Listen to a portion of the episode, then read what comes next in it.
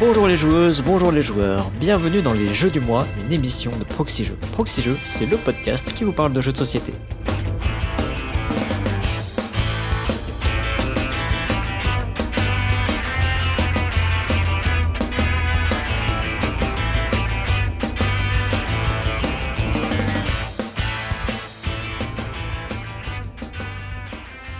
Je suis Cyrus et pour m'accompagner dans cette émission des Jeux du mois, je suis avec Paul Gara. Salut Paul Gara. Salut Cyrus. C'est la première fois qu'on fait un duo ensemble sur les Jeux du mois. Mais même, je crois que c'est le premier duo que vraiment duo euh, de tout pro, de toute l'histoire de Proxy Jeux, de nous deux, ouais. C'est la première fois qu'on se retrouve en tête à tête, toi et moi. Exactement. Et je pense qu'on pourrait dire qu'il aura fallu attendre 10 ans pour avoir vraiment la quintessence.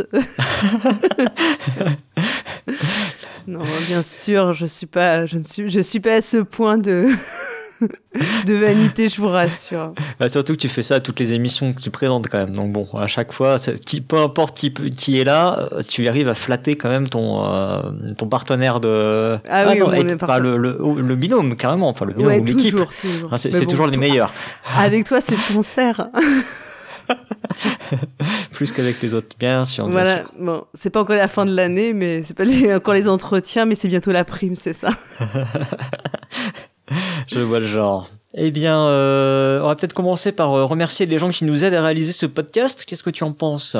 Bah oui, bien sûr, parce que c'est très important. On, remercie donc tous nos tipeurs et tipeuses, sans qui rien ne serait possible, hein, évidemment, et surtout la motivation. Donc, Train à Aube, La Tête à Toto, Elton, Philippe Café des Jeux, Arakin, Jérémy, Gilles L, Uraniman, Siro, Zonzon, Arnaud Van Wilken, Yannibus. Et on remercie également Volvi, Fadi, Lac78, Wadri, Thibaut, Max Rioc, Cthulhu 77, Dekmoon, Edenis, Julien Nem, Vinzard et Beru. On remercie également notre partenaire La Caverne du Gobelin, donc euh, notre partenaire depuis euh, quelques mois maintenant. Vous le savez, ce sont trois boutiques à Nancy, Metz, Pont-à-Mousson et qui ont aussi des cafés-jeux. Et bientôt, une quatrième boutique. Eh oui, on a appris ça cette semaine. Alors on enregistre, euh, on enregistre la semaine, euh, il y a de quoi? La semaine avant, voilà, la semaine avant. la dernière semaine de février en gros. voilà, c'est ça. Et mais c'est surtout bon, c'est ce qui va nous intéresser euh, en plus en ce moment, hein, c'est que c'est aussi une boutique de vente de jeux de société en ligne, donc cavernedugobelin.com. On va faire un petit retour sur les commentaires de l'émission précédente. Donc l'émission précédente c'était Twin et BenoFX donc Twin avait présenté Ricochet et euh, BenoFX avait parlé de Micro Macro Crime City. Euh, Micro Macro. Et entre temps, on peut dire que Micro Macro euh, est dans la sélection de l'Asdor. Exactement. voilà. Ce qu'on ne savait pas parce qu'en fait, je crois que l'émission a été diffusée après la sélection, mais ils ont enregistré mmh, avant. ouais, c'est ça, ouais. ouais. On s'est, on s'est un peu dépêché de, d'essayer de le caser parce qu'on le sentait bien quand même. Et mmh. du coup, on a, on s'est arrangé pour que effectivement il y ait, euh, il y avait, il y avait Beno FX et moi qui étions un peu sur les rangs pour aller. Euh, dit, bon allez, vas-y Beno FX, vas-y. Et euh, effectivement, il est, euh, il a été sélectionné. Donc on attend et là nous quand on enregistre on attend les résultats mais en fait c'est demain. donc c'est demain. Donc euh, voilà. Donc on, peut enregistrer les deux versions. Alors euh, voilà, Micro Macro qui a gagné hein, d'ailleurs l'Asdor. Euh... Oui. et au Micro Macro qui euh, ah c'est dommage au, pied du podium. quel dommage, quel dommage. Sinon on pourrait faire ça pour tous les jeux mais alors je te dis pas le nombre de combinaisons possibles. on, va faire une émission que là-dessus on va, on va enregistrer trois heures pour faire toutes les combinaisons possibles. Bon bref, du coup les commentaires. Donc il y a euh, qui est revenu sur Micro Macro parce qu'il y a une question qui s'était posée pendant l'émission qui était de savoir où avait été produit le, le jeu. Et euh, oui. donc Hammer qui a la version allemande du jeu a vu sur sa boîte Made in Germany et donc on se doute que euh, la version française est également produite en Allemagne parce qu'il y a très peu de chances que ce soit fait dans une autre usine. Oui, on avait également Kinarbre qui revenait sur Ricochet et qui précisait que pour ceux qui avaient fini déjà les 19 grilles, il y avait sur le Facebook de Flip Flap Edition, donc il y a 6 grilles supplémentaires qui avait été publié, alors avec un petit nom très sympathique, le championnat de l'enfoiré. Je vous laisse cogiter sur les jeux de mots euh, qu'il y a là-dedans. Et donc euh, voilà, il, signale qu'il y a de, petits mini, des mini twists de règles assez sympathiques. C'est cool. Puis ça peut, bah ça peut servir aussi de démo. Hein. D'ailleurs, il y a Gerny Lolo qui euh, qui disait qu'il avait qu'il avait essayé une grille de démo de, son côté. Donc il y a, quelques grilles comme ça qu'on peut trouver de ci de là. Euh, c'est l'occasion de d'essayer le jeu en tout cas. Euh, ensuite, il y a Kinarbre qui il parlait également de micro macro, euh, qui expliquait qu'il y avait la possibilité de, de prolonger le, le jeu. Alors lui, il recommandait carrément un mode super expert. C'est sans, sans l'image, sans l'illustration. Tu la mets un côté blanc et. Ah, alors oui, non, c'est pas sans l'image, c'est que en fait justement c'est avec juste l'image de. Ah non, pardon, oui, ok, j'avais pas compris ce que tu voulais dire. C'est une histoire d'illustration. sur l'affiche quoi. sur l'affiche. Ouais. non, en fait sur les cartes, donc il y a le il y a le recto verso de la première carte. Normalement, on lit le recto et le verso.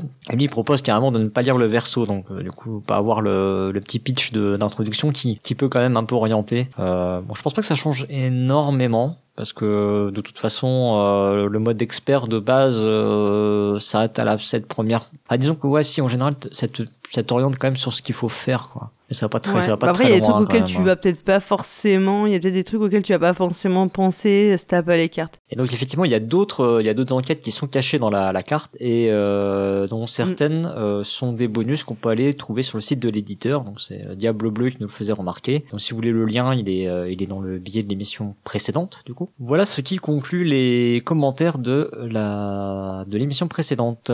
Bon ça y est on a fini on a fait la meilleure partie de l'émission on peut s'arrêter Non, ben non, mais non. Tu vas nous parler d'un jeu ce soir quand même. T'es venu là pour ça. un bon roll and ride bien sûr Ah, là, c'est la, c'est la surprise. Euh, donc tu vas nous parler de quoi? Moi j'ai parlé bah, de The Magnificent parce que je suis la magnifique Polgara bien sûr Paul- Paul Gara la magnifique, on va t'appeler comme ça ce soir. Et de mon côté, je vais vous parler de Shamans, qui est un jeu édité chez Studio H, jeu de pli à rôle caché. Donc rien que ça, déjà, ça, ça intrigue. Je pense qu'il y a ça a déjà des trucs que tu peux cocher qui te plaisent Ouais, ouais, effectivement, ouais. et coopératif Ah non, ah non, ah non, euh, non, asymétrique. bah, Non. rôle caché, du coup, oui, ça implique que c'est asymétrique quelque part, effectivement, ouais. Mais c'est pas asymétrique dans le gameplay. C'est juste asymétrique par rapport au rôle. Moi je n'y ai pas joué du tout donc tu vas Ah, devoir bien, m'expliquer Eh bien, on va faire ça. Alors, on commence par euh, Shamans? Ouais. Eh bien, c'est parti pour Shamans.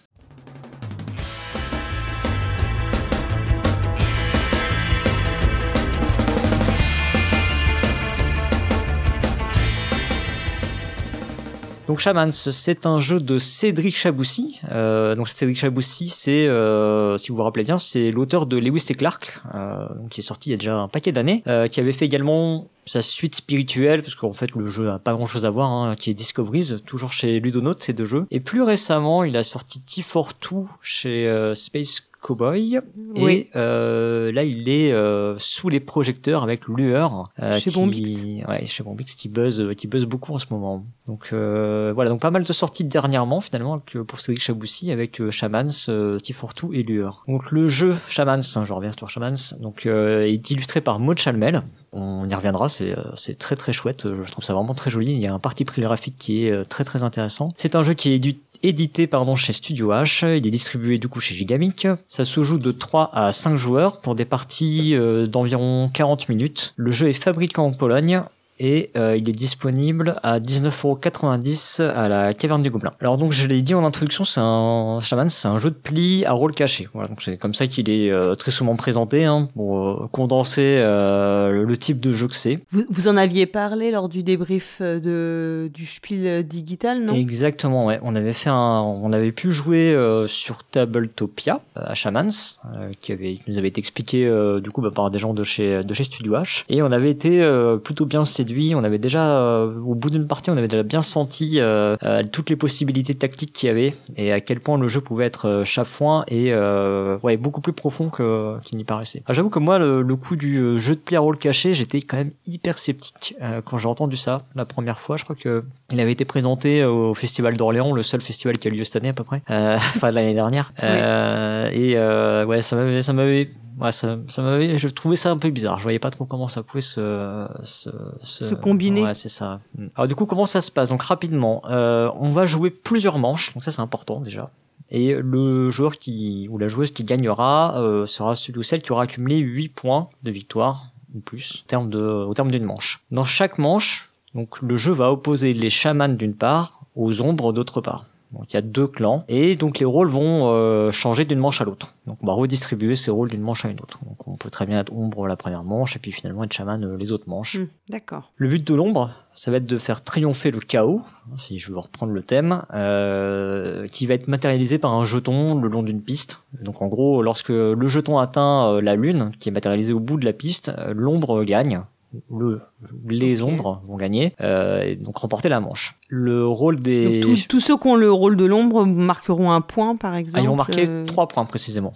D'accord. Voilà, donc si euh, l'ombre gagne, c'est trois points pour les joueurs qui, qui jouent l'ombre. Pour les chamans, le but en fait c'est d'aller au bout des plis. Donc on a on a une main de cartes, hein, donc euh, on va jouer des plis comme dans un comme à la belote, euh, comme euh, à The Crew euh, qui est sorti récemment. Euh, et donc le but pour les chamans c'est de tenir en fait, c'est d'aller jusqu'au bout euh, et de et de survivre. Alors, on y reviendra, mais on peut être éliminé dans le jeu, enfin éliminé d'une manche en tout cas. Donc on- là, oui, ça peut s'arrêter au bout du deuxième pli. Enfin, Euh, oui, alors deuxième pli, non. euh, techniquement, ça se peut pas, mais euh, techniquement non, mais enfin. euh, euh, quoi que si, dans si, si, ça, si, en fait, serait- techniquement, ça se peut. On pourrait, on pourrait être éliminé au, deux- au deuxième pli, techniquement. Voilà, ça, ça, ça se peut. Ok. Euh, c'est très très euh, circonstanciel, mais ça se peut. Donc bref, euh, voilà. Donc une fois qu'on a distribué les rôles, on va distribuer les cartes à chaque joueur. Le premier va lancer une couleur. Alors il y a un nombre de couleurs qui varie en fonction du nombre de joueurs. Bon bref, ça, je, je vous passe les détails. Le principe, en tout cas, c'est que le joueur qui va lancer une couleur, c'est le chaman, il va dire voilà, nous partons défendre euh, ce monde. Il y a des mondes associés aux couleurs. alors, euh, donc il dit voilà, partons défendre ce monde euh, de l'ombre. Donc si les autres euh, suivent sa destination, donc suivent sa couleur, tout se passe bien. Euh, il y a une certaine cohésion autour de la table, tout se passe bien, tout le monde part défendre ce monde, euh, la, vie est belle. Si quelqu'un décide finalement d'aller ailleurs, donc il va jouer une carte d'une autre couleur, euh, dans ce cas-là, on va faire avancer le jeton euh, de l'ombre donc vers la lune. Et donc euh, c'est plutôt bon pour l'ombre, on va dire. Voilà. Voilà, c'est la, la mécanique de base, en fait, c'est juste ça. Euh, ce que j'ai pas dit, c'est que les chamans, eux, s'ils gagnent, ils vont marquer deux points, alors que l'ombre marque les trois points. Oui. Voilà. Alors, faut savoir que moi, je suis un grand amateur de jeux de plis. Euh, plus ça va, plus je me rends compte parce que euh, quand je liste tous les jeux que j'ai j'ai j'ai chroniqués ici dans les jeux du mois, je me rends compte que j'ai quand même chroniqué Oui, il y a pas y a, mal il y a au moins pli, quatre jeux de plis que je chroniquais. Donc c'est vraiment un style que j'affectionne beaucoup parce que j'ai énormément joué à la belote quand j'étais quand j'étais jeune. Mais est-ce que le jeu de pli aurait pas la cote aussi en ce moment alors euh, oui, alors c'est ce qui se dit, mais euh, j'ai pas l'impression que ça ait beaucoup plus la cote que- qu'avant. Peut-être un peu plus en France.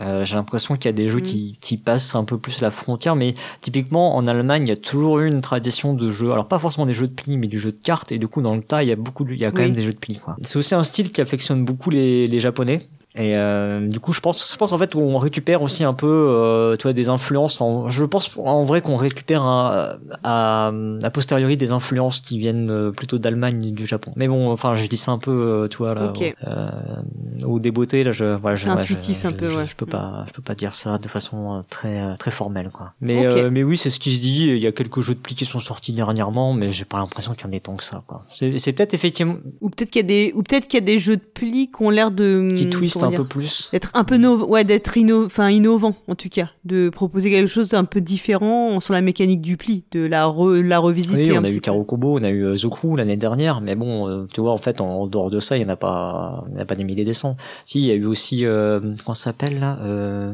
Renard des Bois, un truc comme ça. C'était l'année dernière ou l'année d'avant. des Ouais ouais, le renard des bois ouais, chez Ori Games. Alors du coup, bah, comme on parle d'influence, euh, Shamans, donc des dires de l'auteur, ça vient de la belote. C'est un, c'est quelqu'un qui a beaucoup joué à la belote et de Time Bomb. Il a fait beaucoup de parties de Time Bomb et puis euh, visiblement c'est ce qui lui a donné l'idée de, faire euh, de faire Shamans. Alors après, euh, intuitivement, c'est vrai que euh, bon bah voilà, on a un jeu de pli avec des rôles cachés. Euh, évidemment, ça fait penser à loup-garou, ce genre de choses. En tout cas, c'est un mélange que je pas que moi personnellement j'ai jamais vu. En revanche, ça m'étonnerait ça m'étonnerait pas en revanche qu'il y ait déjà eu un précédent au Japon parce que je sais que les Japonais sont vraiment très friands de jeux de pli et ils ont décliné des jeux dans le style des loups-garous parce qu'ils ont visiblement ils sont assez fans aussi. Alors je dis ça dans- comme des grandes généralités, attention. hein.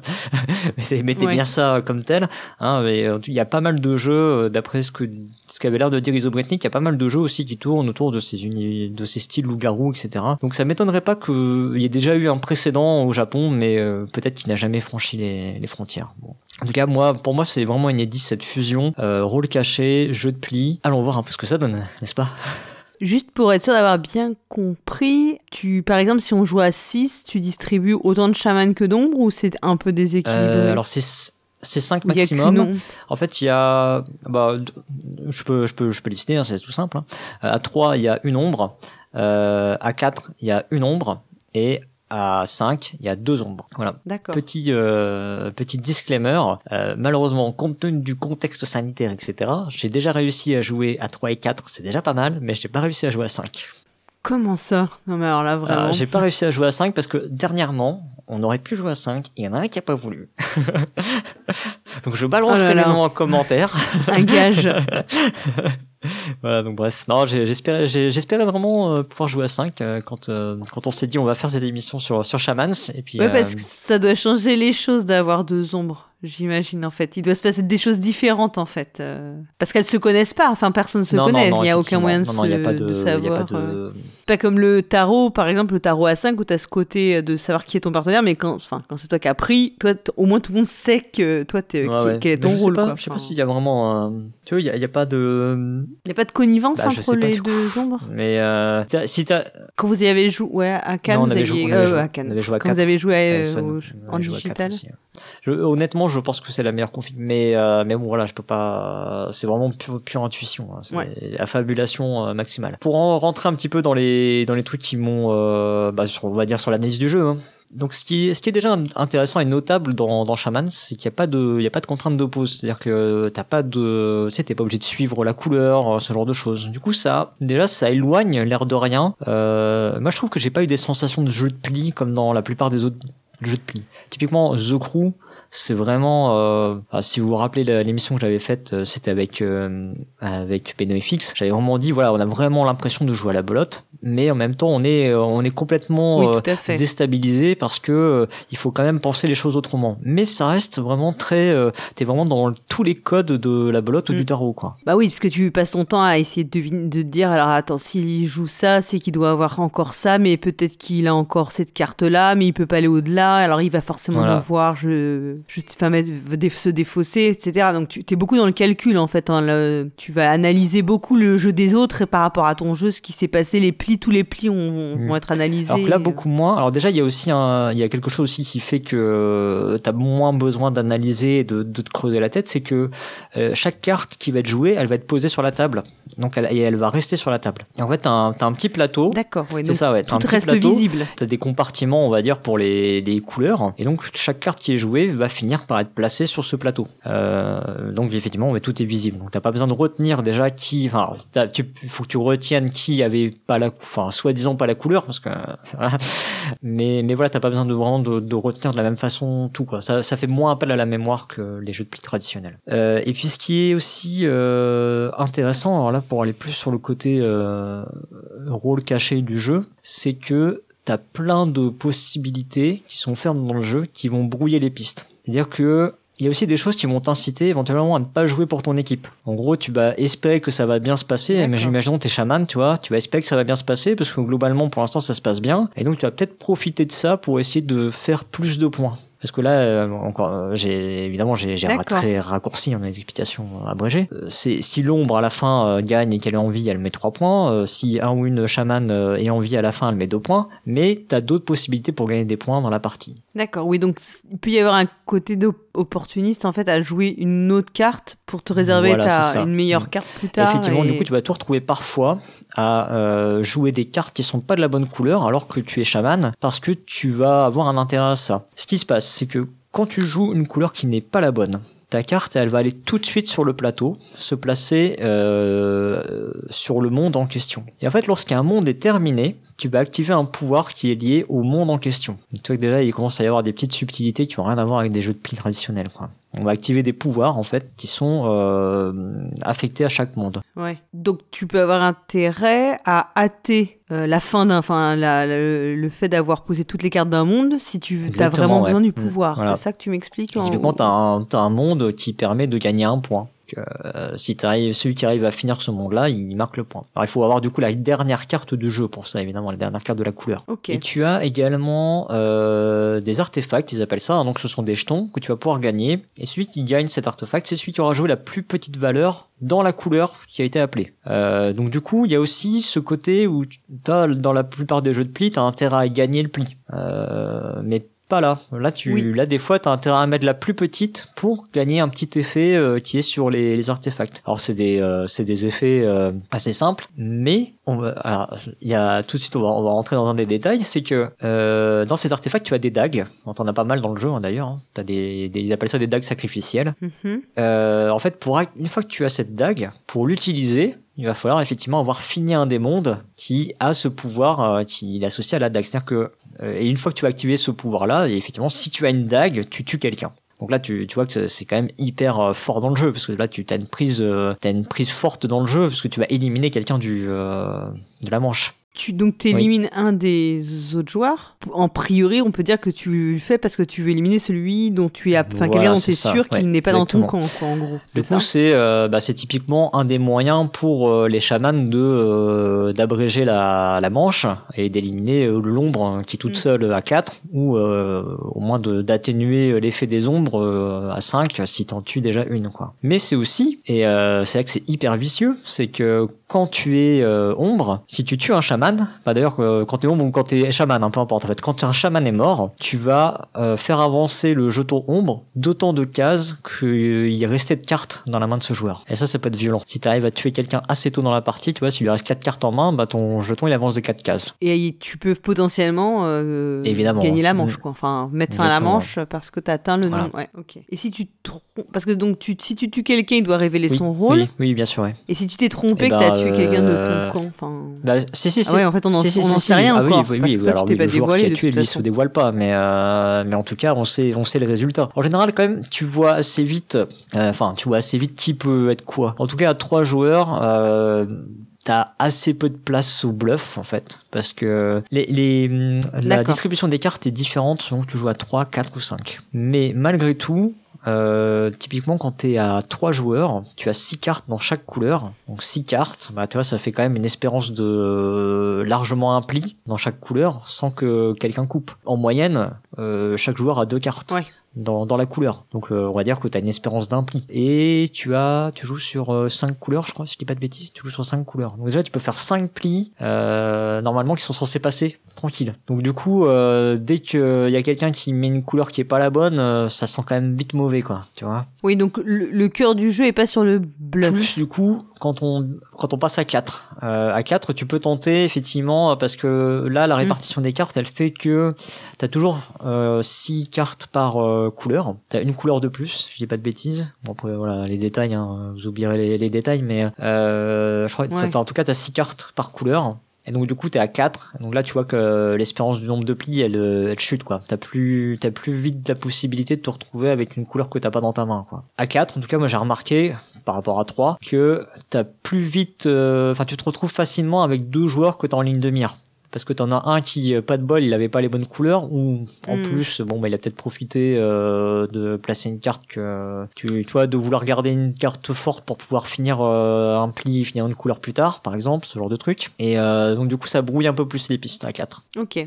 toi t'es toutes ces, ces petits trucs là alors ça, ça rend le jeu pas très pas très élégant hein, faut être honnête hein, c'est que du coup t'as quand même plein de petites règles euh, sur les premières parties tu te replonges quand même euh, régulièrement dans le livret de règles pour bien être sûr que tu fais pas de bêtises parce qu'en gros tu vois je te je vais essayer de te la faire simple mais je joue une, une couleur par exemple tu joues une autre une couleur qui est pas la bonne tu places ta carte du coup toi sur le plateau c'est à dire qu'en fait elle est plus dans le pli en quelque sorte d'accord? Si ça se trouve Oui. tu finis un monde comme ça. Donc du coup, tu prends un jeton. Ensuite, les autres continuent de jouer. Admettons, les autres, ils jouent dans la bonne couleur. Celui qui remporte le pli, c'est un truc que j'avais pas dit, mais bon, c'est c'est un, un détail pour la, chronique, mais bon. Euh, Celui qui remporte le pli prends l'ensemble des cartes du pli et les poses sur le monde. Et donc c'est comme ça que c'est en gagnant un pli, en gros, tu peux finir le monde parce que c'est toi qui poses les cartes. Voilà. Et donc, à ce moment-là, donc il activer le pouvoir. Avant ça, pardon, celui qui n'a pas remporté le pli, qui a joué la plus petite carte, il va prendre un jeton. Ensuite. Donc, t'as celui qui a pas joué la couleur, il a un pouvoir. Celui qui a fait le pli, il a un pouvoir. Et il y a celui qui a joué le plus petit nombre, il a un jeton. Ah oui, donc il faut qu'après tu déroules tout ça, c'est ça? C'est ça. Du coup, tu as des espèces de petites interruptions comme ça. C'est pour ça qu'il faut quand même bien faire attention. Ah euh, sur les premières parties, donc tu peux vite t'emmêler les pinceaux, te planter dans des règles. Pourtant, honnêtement, elles sont très bien écrites. Hein. Elles sont vraiment très très bien écrites. J'ai vraiment aucun reproche à faire dessus. Mm. Mais en fait, il y a plein de petits points de règles qui font que euh, les premières parties, elles peuvent, euh, être, un peu hachées parce que on sait plus trop il y a aussi un truc, euh, toi, auquel j'avais pas fait attention, j'en ai discuté il y a pas trop longtemps avec Astien qui lui a joué à 5, justement, et qui m'a fait quelques retours. Euh, c'est que, alors je sais plus dans quel sens, mais quand il y en a un qui meurt, si c'est le chaman ou si c'est l'ombre, dans un des cas, on va mettre ses cartes sur la table et dans l'autre cas, on va pas les mettre. Tu vois Donc tu vois, c'est il faut pas se planter quoi. Et lui et alors typiquement, il s'était planté, tu vois. Il avait inversé. Donc euh, bon voilà, et moi j'avais même pas vu euh, parce que j'avais lu la première règle et bah je sais pas, j'ai pas dû lire la deuxième ou euh, je me suis dit c'est pareil et du coup je l'ai pas joué comme ça quoi. Bon voilà, toi c'est des, des petites choses comme ça et pourtant tout est effectivement bien écrit. Mais bref, du coup, tu vois, ça fait tu vois ça fait des choses un petit peu décousues. Pour autant, une fois que tu as fait une partie ou deux, bah en fait ça ça roule hein, parce que c'est quand même. Et que t'as pris le pli comme on dit. Exactement, joli. Bon bah. Fallait la placer hein. Non parce qu'au final c'est les choses sont finalement euh, une fois que t'as joué bah c'est assez logique parce que les mouvements qu'on te fait faire, euh, l'ergonomie qui a été mise autour du jeu, euh, elle est bien, elle a quand même été bien pensée quoi. Il y a que, euh, allez, à la limite il y a le, le fait que celui qui a la plus petite valeur, bon bah, voilà, c'est rappelé nulle part que c'est lui qui prend l'artefact, mais bon, euh, qui prend le jeton, mais bon, voilà, ça c'est le seul truc à retenir. Mais le fait qu'on te dise, tu vois, que quand c'est quand tu joues pas la bonne couleur, c'est toi, tu poses tout de suite la carte sur le monde. Bah tu vois, si tu complètes le monde, tu te rends, tu comprends bien que c'est à ce moment-là effectivement que tu fais l'effet. C'est pas plus tard. Donc, euh, Oui, oui, oui, je comprends ce que tu veux dire. Bah, donc du coup, bref, ça fait euh, un jeu pas euh, méga méga élégant. Euh, je disais aussi que le, le jeu avait un feeling.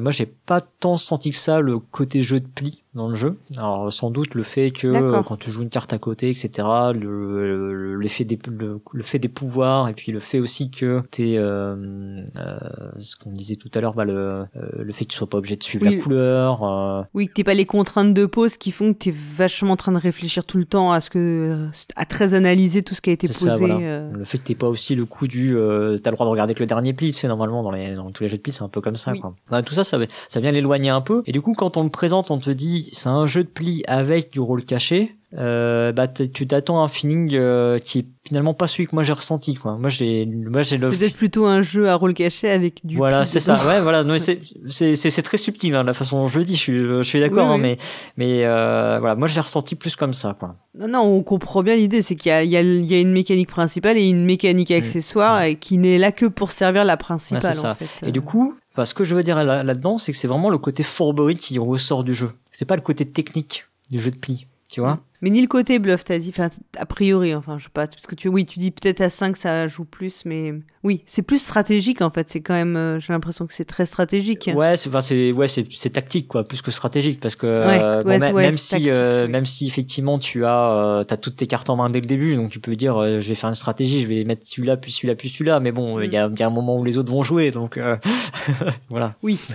Oui, c'est pas trop du bluff, tu parlais de bluff, mais c'est plus plus un peu de chat, tu vois, c'est plus tu vas essayer de provoquer un peu d'autres joueurs. Ouais, attends, t'as mis ça, mm. euh, toi t'as mis ça, oui, mais regarde lui, il a mis, euh, il a, lui, il a, il a coupé, on va dire coupé, même si c'est pas coupé, mais bon, il a, il a pas mis la bonne couleur, il a pas suivi à tel moment. Mm. Euh, donc, toi, c'est plus, c'est plus là-dessus que ça va, ça va jouer. Donc, il faut quand même qu'autour de la table, t'es des gens qui soient prêts à euh, entre guillemets animer un petit peu, euh, aller piquer un petit peu les, autres pour euh, pour essayer de, de lever un peu euh, le côté euh, rôle caché et enfin de relever ce, cet aspect-là dans le jeu. Parce que c'est c'est celui qui c'est marrant parce que c'est ce qui fait aussi souvent le sel des jeux de pli comment dire, les échanges qu'il y a qui sont parce que pas libre en principe, tu, tu peux pas dire clairement ce que tu as dans un jeu de pli, mais euh, il y a toujours beaucoup de sous-entendus en fait, enfin beaucoup d'implicite qui est transmis, qui est, enfin qui est communiqué. Alors oui, et justement, en fait, ce qui est marrant, c'est que dans les jeux de pli, alors on, dit, euh, on appelle ça euh, dans les jeux de pli, on appelle ça jouer à la parlotte. On dit, on dit justement qu'il faut pas jouer à la parlotte, ou, ou, tu es en train de jouer à la parlotte, je sais pas quoi, parce que tu donnes des infos,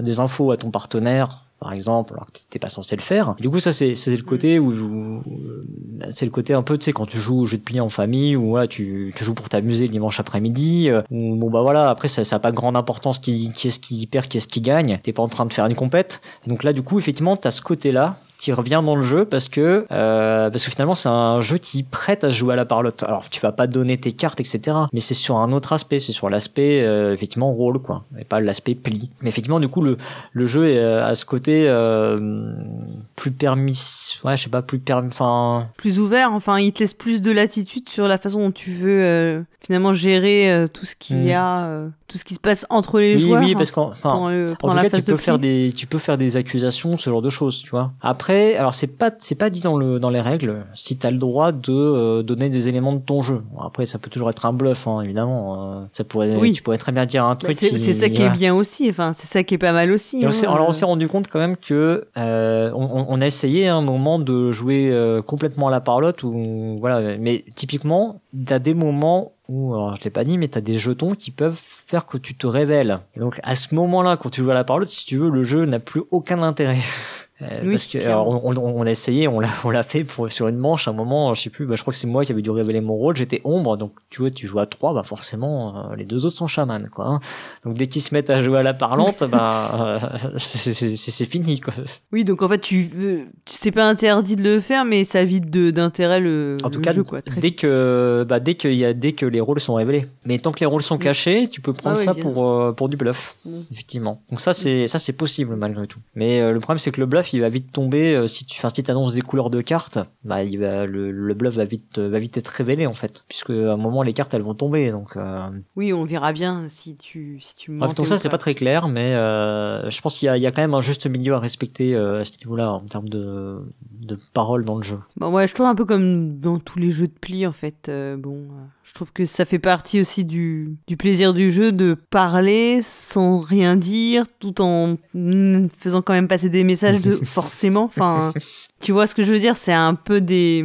Voilà, on a tout. On a, enfin, pour ceux qui ont joué, euh, oui, à, la belote ou au tarot, il y a quand même beaucoup de ça. Hein. c'est clair. C'est toute cette interaction qui se crée et bon, voilà, qui, qui, qui changera en fonction des joueurs d'ailleurs autour de la table. tu joues dans euh, un cadre effectivement euh, amical, voilà, parce qu'après il y a des compétitions aussi de, de tarot et de belote. Et là, c'est absolument proscrit en revanche. voilà, c'est ça quoi. oui, non. Mais... faut bien remettre les choses effectivement dans le dans, dans quel enfin il faut préciser dans quel contexte on parle effectivement. Oui, alors il faut quand même il faut quand même se rendre compte, c'est comme dans à peu près n'importe quel jeu de pli, euh, ton jeu ça va compter quand même. Hein. En gros, euh, ça peut arriver que t'aies des manches où t'es absolument impuissant face à la situation, où t'es ombre mais t'as rien pour. Mm. Euh... Alors oui, tu peux toujours jouer des couleurs à côté, hein, mais euh, t'auras rien pour brouiller les mm. pistes, t'auras pas la possibilité de récupérer des jetons, tu vois, parce que t'as que des cartes médianes par exemple. Enfin bon bref, ça, ça, peut arriver. Tu vas avoir des manches pour rien. Quoi. Tu vas avoir des, manches, où effectivement il y a des joueurs qui vont qui vont subir. Après une manche c'est euh, c'est même pas 10 minutes en général. Ils annoncent 40 euh, minutes pour la partie. Euh, alors 40 minutes c'est peut-être à 5. Euh, moi je crois que j'ai jamais dépassé les 30-35 minutes sur une partie. En général, tu fais 4, ouais, tu fais 4 manches, 4, 5 manches. Ça dépend comment ça se goupille, quoi. Oui, puis vu le nombre de cartes, effectivement, en principe, ça passe. Non, non, non, c'est ça. Chaque manche doit pas être très très long. être écourtée selon qui se fait tuer. Bref, voilà, quoi. Mm. Ouais. Oui, donc, du, du coup, ça rend supportable le fait d'avoir un jeu pourri, quoi. bah, c'est comme une main, euh, c'est comme une main à la belote, euh, que t'as une main pourrie. Bon, si tu mm. t'as pas toute la partie comme ça, ça va, quoi. Euh, donc voilà, un peu ce que, ce que j'avais raconté euh, sur, euh, sur Shaman, hein, en termes d'analyse sur le jeu. Euh, on peut parler un peu du thème. Euh, il y a quand même un effort, je trouve, qui a été fait sur le thème, même si, euh, même si bon, on va vite s'en éloigner. Hein. On va juste, on va éventuellement parler d'ombre et de chaman, de, mais on va vite oublier le, le, côté monde. bon, la dague, elle va rester, hein, mais le reste, bon, ça va, ça va vite passer à la trappe. Quoi. Ça, ça disparaît vite. Mais ils ont fait, euh, ben, ils ont quand même fait un effort pour amener, amener des choses. Tu vois, typiquement, ce que je racontais au début euh, bah tu pars défendre un monde et du coup tu tu comprends que bah s'il y en a un qui vient pas, bah ça met un peu des bâtons dans les roues quoi, euh, ce genre de choses. Donc il y a, y a, quand même mm. un petit fluff qui a été mis et qui qui permet de malgré tout bah de, de, de se raccrocher à quelque chose quoi. Mais bon comme beaucoup de jeux de pli Bon, ça aurait pu être des chiffres et des couleurs. Oui, après, ouais, ça reste un peu aride après. Et alors, le, le thème original, c'était c'était Blade Runner, figure-toi. Tu faisais, il y avait les quoi, les, répli les répliquants. c'était les répliquants euh, qu'on devait chercher. Oui, parce ce qui, ce qu'on fait après, voilà, t'as plus l'ombre, tout à fait l'ombre et la lumière, mais ça se, oui, oui, ça se. Ouais, bah, y a, ça fait un côté manichéen, hein, à la limite, euh, tu pourrais mettre n'importe quelle euh, belle mm. licence manichéenne dessus, puis c'est bon, hein, ça marche. Dans lesquelles on tue quand même, il faut tuer quand même. il y a des dagues. oui, tout de suite, là, ça te. ah, tu pourrais les endormir, ou je sais pas, ça marche aussi. Hein. Ouais, ou les hypnotiser, ou je sais pas. Euh, là aussi, où ils ont fait un bel effort, je trouve, c'est sur le, l'aspect, enfin, sur les illustrations. Ça t'amène. Ouais, c'est ce que tu disais, que c'était vraiment dans un monde euh, bah, tu vois bien que les cartes illustrent des mondes qui sont différents les uns des autres. Alors les couleurs sont parfois pas super faciles à distinguer les unes des autres. Hein. Il y a c'est un rouge un peu foncé, puis un marron un petit peu orangé. Donc euh, là t'as des trucs comme ça, t'as un bleu puis un violet. Euh, c'est voilà, mais il y a des il y a des grands symboles derrière les cartes qui te permettent de les reconnaître. Euh, typiquement, on a joué avec Pionfesseur qui euh, qui est daltonien, il a il a pas eu de soucis sur le jeu. Donc euh, bon, c'est que c'est que ça marche quand même, même si les, les couleurs se, se ressemblent un peu. Et le, le style qui a été utilisé, en fait, c'est euh, alors comment ils appelaient ça, euh, du papier découpé rétro-éclairé. Donc en gros, ça te fait un peu comme des ombres chinoises. Tu sais, c'est pas c'est pas opaque quoi. C'est pas c'est pas vraiment noir, c'est pas hyper sombre. C'est un côté un petit peu translucide en même temps. Je sais pas si tu te représentes un peu le truc quoi. Ouais, je regarde en même temps. C'est vrai que c'est. Mais en tout cas, c'est original. Il y a un parti pris, euh, voilà, qui est intéressant. Ouais, c'est c'est assez chouette. En tout cas, c'est assez rare pour être noté sur des, des jeux de pli. Bon, on voit qu'ils ont fait des mm. fait des efforts aussi sur euh, sur The Crew. Aucun sur Caro Combo par exemple. En tout cas, ouais, c'est c'est assez chouette. Et puis ça fait c'est un bel objet aussi l'air de rien. Euh, parce que tu as euh, sur la boîte, ils ont utilisé un, je sais pas comment ils appellent ça. C'est comme les dorures à chaud, mais euh, c'est pas doré quoi c'est euh, c'est bleu métal. Et euh, sur le plateau aussi, euh, tu retrouves ce, ce, côté comme ça bleu métal, donc brillant sur le plateau. Alors pour autant, le matériel, lui, je trouve pas dingue. Moi, j'avais fait j'avais fait à peu près les mêmes remarques sur Oriflamme, qui est du même éditeur. Ils ont produit ça. alors je pense pas que ce soit lié. J'allais dire ils ont produit ça en Pologne. Je pense pas que ce soit vraiment lié en fait au fait qu'ils aient produit ça en Pologne. Je pense qu'en Pologne ils peuvent prendre du bon carton. Mais là c'est du c'est un carton assez fin pour la boîte et les cartes sont pas d'une qualité folle. Alors bon en plus moi j'ai pas eu de bol j'ai des cartes qui étaient marquées quand je les ai quand j'ai déballé le paquet. Bon, ça après le, le, aïe, c'est un peu ça peut ouais, c'est pas c'est pas tip top quoi. Ouais, le SAV va faire son boulot mais euh, voilà, bon apparemment c'est un cas c'est un cas isolé d'après ce que m'a dit l'éditeur. Euh, mais tu vois, on sent que la qualité elle est pas elle est pas folle quoi. Je pense que je vais être obligé de sliver mes cartes parce que je ne fais plus beaucoup. Euh, bon, l'avantage c'est que je crois que c'est un format assez standard, c'est le format américain, donc c'est les sleeves que tu trouves mm. partout. Alors c'est pas les, c'est pas les les cartes rôle. Euh, les cartes rôle, je trouve qu'elles ont un côté un poil plus qualitatif. Alors, même si en vrai c'est même. Euh, oui, donc c'est vraiment les cartes avec les hein. valeurs, celles que tu vas jouer tout le temps, quoi. Donc. Euh, ouais, mais c'est celles-là qui ont, ouais, qui qui, qui s'abîment un peu plus vite. Ouais. Pour les jeux de pli, c'est vrai que bon, surtout si tu joues beaucoup, c'est vrai que si les cartes sont pas, c'est des jeux où tu uses plus tes cartes que dans d'autres jeux, quoi, en général. Ouais, ouais, c'est clair. Bah oui, tu vas battre le paquet, mm. tu vas les distribuer, tu vas les manipuler beaucoup. Ouais, c'est sûr. Voilà, donc ça c'est bon, c'est un petit reproche, quoi, mais euh, mais voilà, bon, ils ont eu le mérite quand même de, de produire en Pologne, donc c'est ce qui est pas très très loin. Forcément, j'imagine que c'est un certain coût. Après, bah tu vois, typiquement, toi, je te parlais de, tu sais, du côté euh, bleu métal là, brillant. Bon bah oui, c'est joli, ça fait un super bel objet, et je pense que du coup, bah ça, ça attire hein, mm. dans les rayons et ça va sûrement faire vendre. Bah, ça, oui, ça laisse pas indifférent, c'est-à-dire, enfin, tu passes pas devant sans la remarquer en tout cas, oui. Voilà.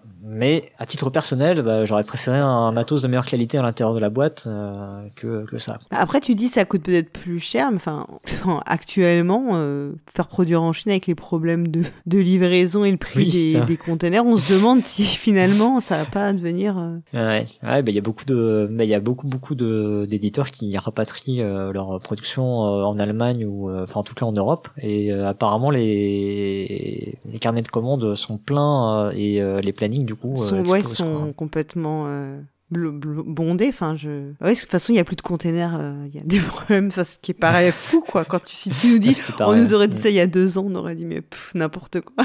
Euh, voilà. Donc, ce que je peux raconter aussi, c'est en termes d'accessibilité. Alors, certes, il y a plein de petites règles. Ouais. Mais euh, l'avantage, c'est qu'à partir du moment où tu as quelqu'un qui maîtrise bien autour de la table, il va pouvoir vraiment euh, timer suffit. les actions. Oui, parce qu'en fait, c'est c'est pas de la complexité dans le dans les euh, dans tes actions, tu vois. C'est pas de la complexité. Personnel, oui. Voilà. En fait, c'est plus dans le déroulé du jeu. Il faut que tu aies quelqu'un qui soit un peu le garant du bon déroulement euh, de la partie. Ouais, c'est ça, ouais. Mm. Alors après, bon, euh, bien sûr, il y a quand même des subtilités. Hein. C'est, ce sera, tu seras content d'avoir fait une, par- une première partie pour euh, mieux appréhender la deuxième, parce qu'effectivement, il y a, euh, bah, effectivement, il y a, il y a quand même des répercussions sur le fait que tu joues une petite carte, effectivement, euh, que tu joues une grande, à quel moment, euh, comment tu vas réussir effectivement à essayer de finir un monde. Tu vois, au bout d'une, ou deux parties, tu te rends compte que bah, c'est bien d'avoir euh, plein de cartes dans une couleur, parce que tu te dis, euh, oui, comme ça, c'est moi qui ai la main pour finir le monde. Sauf qu'en fait, comment tu fais pour le finir Mm. si tu les joues jamais tes couleurs? Et que, et t'es chaman. Et tu vois en fait ça veut dire que tu vas dé- tu vas être obligé de les défausser euh, sur les autres couleurs. Donc du coup c'est pas bon. Ça veut dire que tu risques de perdre.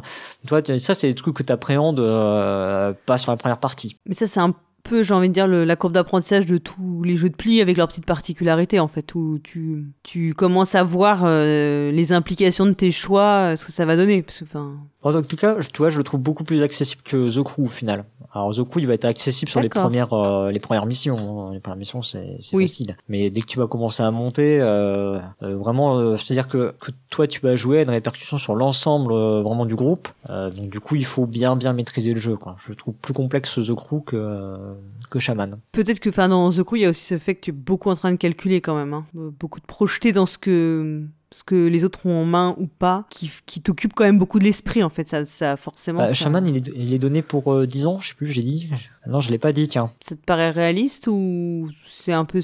Oui, oui, ça me paraît réaliste et je, je pense même que c'est ça peut être jouable avant pour le coup. Pour des euh, des gamins qui euh, voilà qui, qui maîtrisent un petit peu quoi, qui, qui ont l'habitude de jouer. Euh, je pense je pense que c'est jouable avant parce que il, alors c'est le côté le côté Mm. éventuellement cacher son rôle, tu vois, est-ce que est-ce que ça peut marcher ou pas? Mais je pense qu'il y a des enfants qui Oui. peuvent qui peuvent avant. Disons que 10 ans c'est la c'est la tranche raisonnable. Ça me paraît ça me paraît bien. Alors que The Crew, je crois Oui. que c'est ça doit être 12 ans sur la boîte et je pense que c'est effectivement raisonnable aussi de dire 12 ans. Bon, c'est cohérent quoi. Mais ça reste un jeu familial. Enfin, oui, oui, oui. Enfin, à 10 ans, est-ce que 10 ans c'est familial Euh, Familial, c'est souvent plutôt interprété sur 8 ans, on va dire. Mais euh, oui, comme je disais, tu vois, moi je pense que c'est. c'est un jeu accessible à des gens qui n'ont pas forcément l'habitude de. Enfin, qui jouent peut-être occasionnellement, mais euh, qui ont. On sait pas Mm. le- l'occupation favorite de Bah, tous les week-ends. Moi j'ai fait jouer. Voilà. L'exemple, je sais qu'il qui veut rien dire, mais bon, je vais quand même le donner. J'ai fait jouer mon père. C'est assez symptomatique chez moi. S'il arrive à jouer à un jeu, c'est que c'est, euh, que ça va quoi. Et il a réussi à jouer à, à Shamans. Alors il y a un moment ou deux où il a, il a pas fait D'accord. des très bons coups, mais euh, mais voilà, je veux dire, on bah, on, peut, on Voilà. peut pas être au Donc- top tout le temps non plus. J'ai envie de te dire, moi aussi, ça m'arrive plusieurs plein de fois de faire des mauvais coups au jeu de pli. Pourtant, j'ai joué, de- j'ai fait beaucoup de parties, donc c'est- D'accord, ok. Pas enfin, un je, je retire- retirerai ce- cette phrase ou pas. Euh, non, non, mais euh, voilà, c'est vraiment c'est ce que ce que tu ce que t'as bien noté. Toi, c'est vraiment c'est le déroulé qu'il faut faire euh, qu'il faut faire gérer par quelqu'un Mm. éventuellement pour euh, pour alléger cet aspect-là, quoi. Mais après. euh, sur le Ouais. jeu, ça va, c'est pas, c'est pas super compliqué, quoi. Euh, au niveau des configurations, donc, euh, bah, j'ai, j'ai dit que j'avais joué à 3 et 4, donc j'ai pas joué à 5. Euh, donc à 3, ça fonctionne, hein, mais euh, moi j'ai vraiment trouvé que c'était beaucoup mieux à 4. Pour moi, le, le jeu, il a été, enfin, c'est, c'est là qu'il va vraiment révéler tout son, tout son intérêt. C'est à 4 joueurs. 5, moi j'ai, j'ai de bons espoirs. Astien avait pas l'air, euh, avait pas l'air bien, Si enthousiaste. ouais, aussi enthousiaste, du coup, sur le truc à 5. Il a eu l'impression qu'il avait est-ce qu'il avait, qu'il a bien aimé le jeu en général aussi, peut-être que- oui, oui, oui, non, si, si, je crois, je crois quand même qu'il avait, il a, il a bien aimé le jeu, mais il... alors maintenant, il y, avait une règle qu'il avait mal joué, donc est-ce que ça peut être juste Ah. ça, euh, le fait d'avoir euh, Oui, si ça, si ça, toutes ça, les ça peut cartes, pourrir hein, un truc. hein. parce que lui, ce qui reprochait, en fait, il y a un effet dont j'ai pas parlé qui permet d'échanger son rôle, ce qui est quand même méga fort et euh, qui, qui peut provoquer quand même un certain retournement de situation. Euh, à partir du moment où t'as où t'as identifié quelqu'un euh, bah, du coup si tu sais carrément quel rôle tu échanges euh, toi que t'étais même pas en train d'affabuler ou d'espérer euh, ça peut être quand même très fort. Et effectivement la façon dont il a joué le jeu favorisait le la le fait que ce truc là apparaisse. Parce que ça peut arriver que euh, ça peut arriver que certains effets ne se réalisent pas. Soit parce qu'on va pas jusqu'au bout et euh, parce qu'il y a eu il y a eu euh, les ombres sont mortes avant donc on va pas au bout de la partie donc on n'a pas joué toutes les cartes donc tous les effets de Mhm. tous les mondes ne se réalisent pas. Soit parce que euh, un chaman alors, c'est là que c'est binaire je ne sais plus lequel. Euh, je crois que c'est quand euh, un chaman est éliminé. Donc le jeton avance mais on ne met pas ses cartes sur le plateau elles sont sorties du jeu carrément. Et donc du coup, bah c'est autant de cartes euh, que tu, tu, ne sais même pas. on ne les voit tu pas. les vois pas. Donc du coup, tu sais même pas ce qui ce qui ne se passera pas. Ce qu'il avait, ouais. Et les, du coup, les, les effets qui ne sortiront pas. Donc euh, lui, il avait eu un truc un peu bizarre avec euh, ce pouvoir qui fait échanger les, les rôles et, euh, et le fait que bah du coup, il arrive en fin de partie et que euh, bah du coup, l'ombre se fait voler sa victoire, ce genre de truc. Bon, je, je, moi je moi je place de bons espoirs quand même sur la configuration à 5. À mon avis, elle est quand même meilleure que celle à 3. Ça me paraît euh, ça me paraît plus plausible par rapport à aussi au fait que on est 5 joueurs, il y aura 8 cartes euh, et plus 6 par couleur. Mais du coup, tu vois, tu as, euh, enfin bref, t'as, tu t'as pas une, t'as pas deux cartes par joueur, quoi, du coup. Donc, euh, voilà, ça, tu devrais, t'as plus de couleurs, donc tu devrais retrouver plus de coupes entre guillemets. Et oui, donc ça va aussi donner plus de situations intéressantes. Voilà, c'est ça, ça devrait plus brouiller les pistes. Un peu plus, ouais.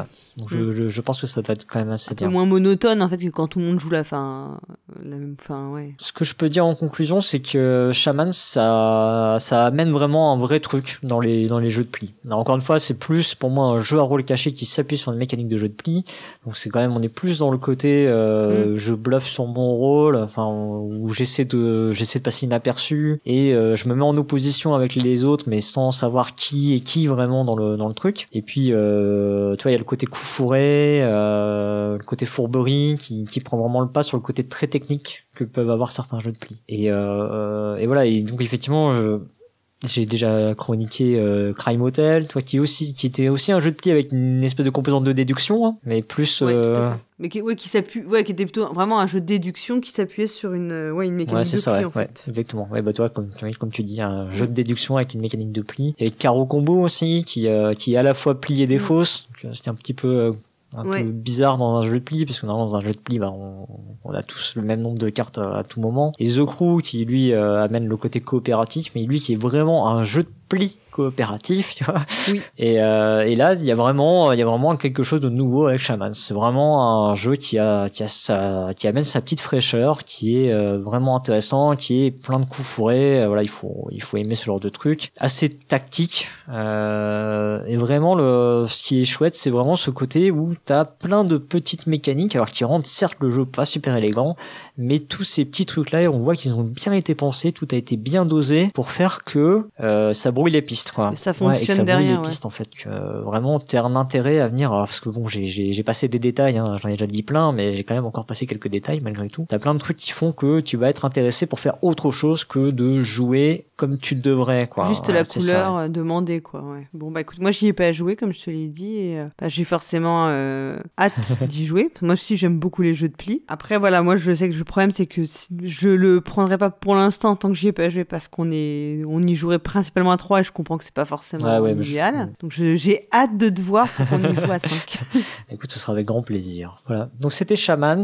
Donc c'est un jeu de Cédric Chaboussi, illustré par Mon Chalmel, édité par Studio H, distribué par Gigamic. Ça se joue de 3 à 5 joueurs pour des parties de 40 minutes à partir de 10 ans. C'est fabriqué en Pologne et c'est disponible chez notre partenaire La Caverne du Gobelin à 19,90€. Tu vas maintenant nous parler de Magnificent, The Magnificent, pardon. ouais, on est parti.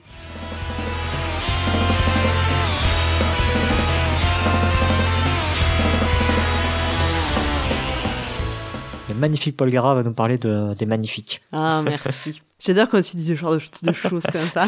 Alors, j'espère qu'on va mettre au montage une petite musique euh, tu sais, de, de cirque. Oui.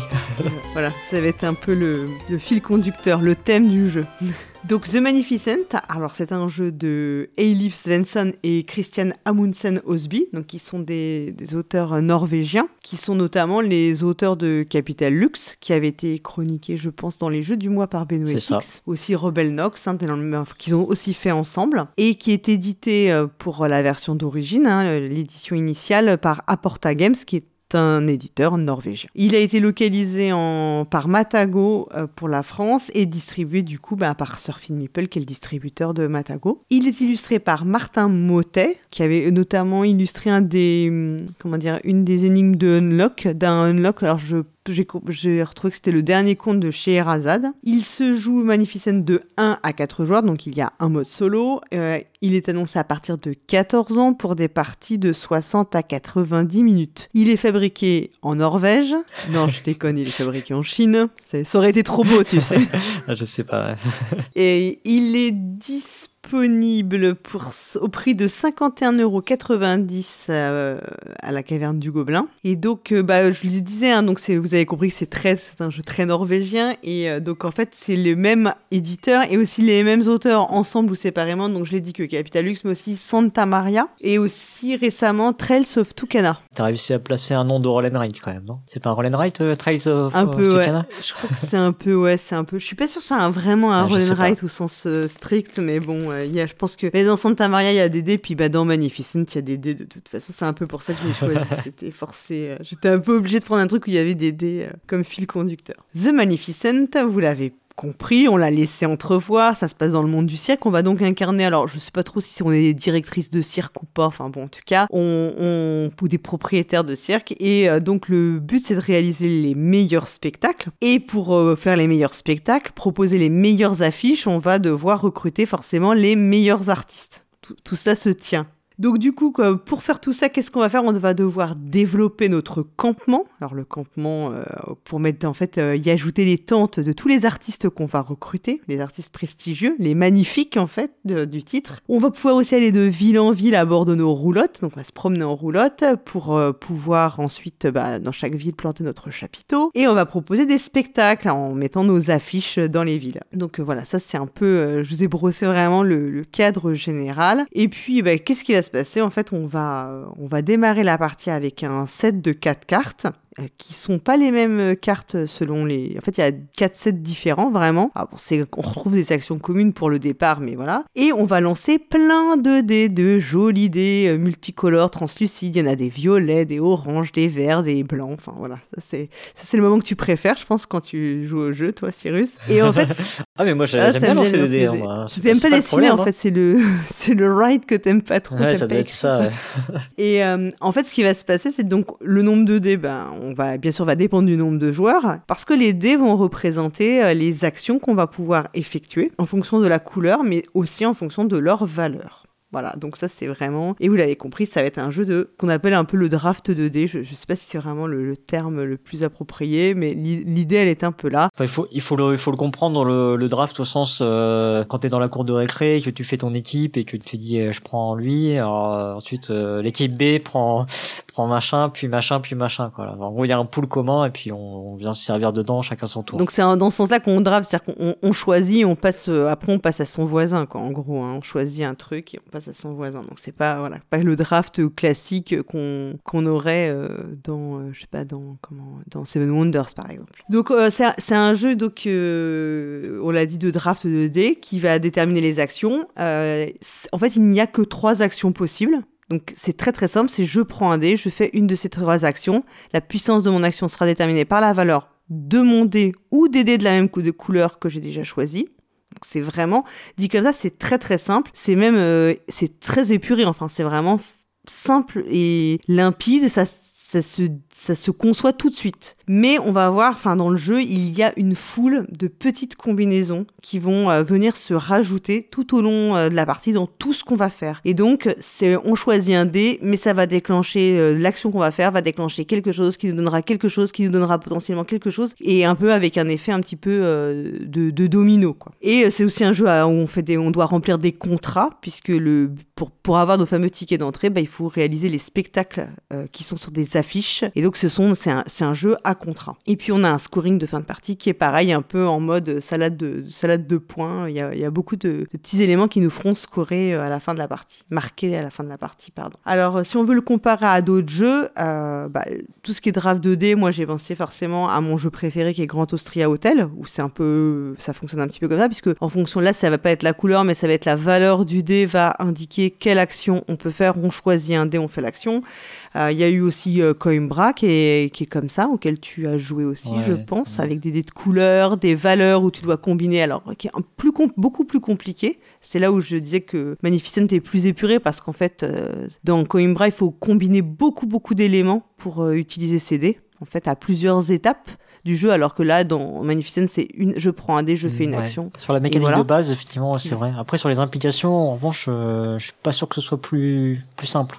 Effectivement, en termes d'épure mécanique. Non, sur- mais sur la mais sur la mécanique de base, c'est vraiment plus parce que Coimbra, quand tu dis tu dois choisir un dé, tu dois le choisir pour telle étape, puis après il Mm. faudra penser aussi à le choisir en fonction de telle étape et telle étape. Là, c'est tu prends le dé en fonction de l'action que tu veux faire au moment où tu l'as. Enfin, c'est quand même plus plus facile. Après, ce qui est compliqué, c'est des choses plus périphériques, je trouve. Et puis aussi, bah, je crois que, alors je n'y ai pas joué, mais il me semble que Santa Maria, qui est euh, de euh, d'un des deux auteurs, je crois que c'était euh, Christian Admundsen Osby, fonctionne aussi avec une mécanique 2D. Mais je n'y ai pas joué, donc vous avez le droit de m'insulter dans les commentaires. Ah, écoute, j'ai fait, je, je sais plus si j'ai fait une partie, j'ai fait une partie complète, je crois, de Santa Maria, mais je m'en rappelle plus. ça m'a pas, ça m'a pas marqué, ça, j'avais trouvé ça trop, euh, Pourtant, il est très laid le visuellement Ah oui, pour oui, le coup. oui, là, oui, vraiment, oui, ça, ça m'a marqué, J'aime pas ça. dire ça, mais ça, c'est ça marque les gens. Pourtant, le jeu apparemment, il est vraiment pas mal, donc bon. euh, voilà. Donc euh, c'était le, le petit moment sympa, la petite, euh, la petite euh, méchanceté. Le petit pauvres, tacle. Voilà. Le petit tacle un peu gratos. Alors, donc je, donc je vais pas vous dérouler les règles parce que ça n'a pas grand intérêt. Vous avez compris. Donc on choisit un dé, on fait une action. Comment on fait l'action En fait, dans chacune des trois actions possibles, la couleur du dé va nous permettre de faire quelque chose en particulier, sauf pour la dernière action, vous allez vite comprendre. Trois actions possibles, ça va être d'agrandir son campement. On a un petit plateau euh, individuel sur lequel on va avoir euh, une petite, euh, comment dire, un petit quadrillage. Et en fonction de, des dés qu'on va récupérer, leur couleur et leur valeur, on va pouvoir récupérer des, petits, des petites tuiles. Des poliomino. Des poliomino. Voilà, des polyomino qui ont la cote. Voilà, tu. Et euh, ces polyomino, ce sont les tentes de nos artistes. Alors, il y en a des oranges, des vertes, des violettes. Et vous vous doutez que si je prends un des violets, j'ai le droit de prendre une tente orange. Joli, joli. c'est logique, quoi. c'est logique.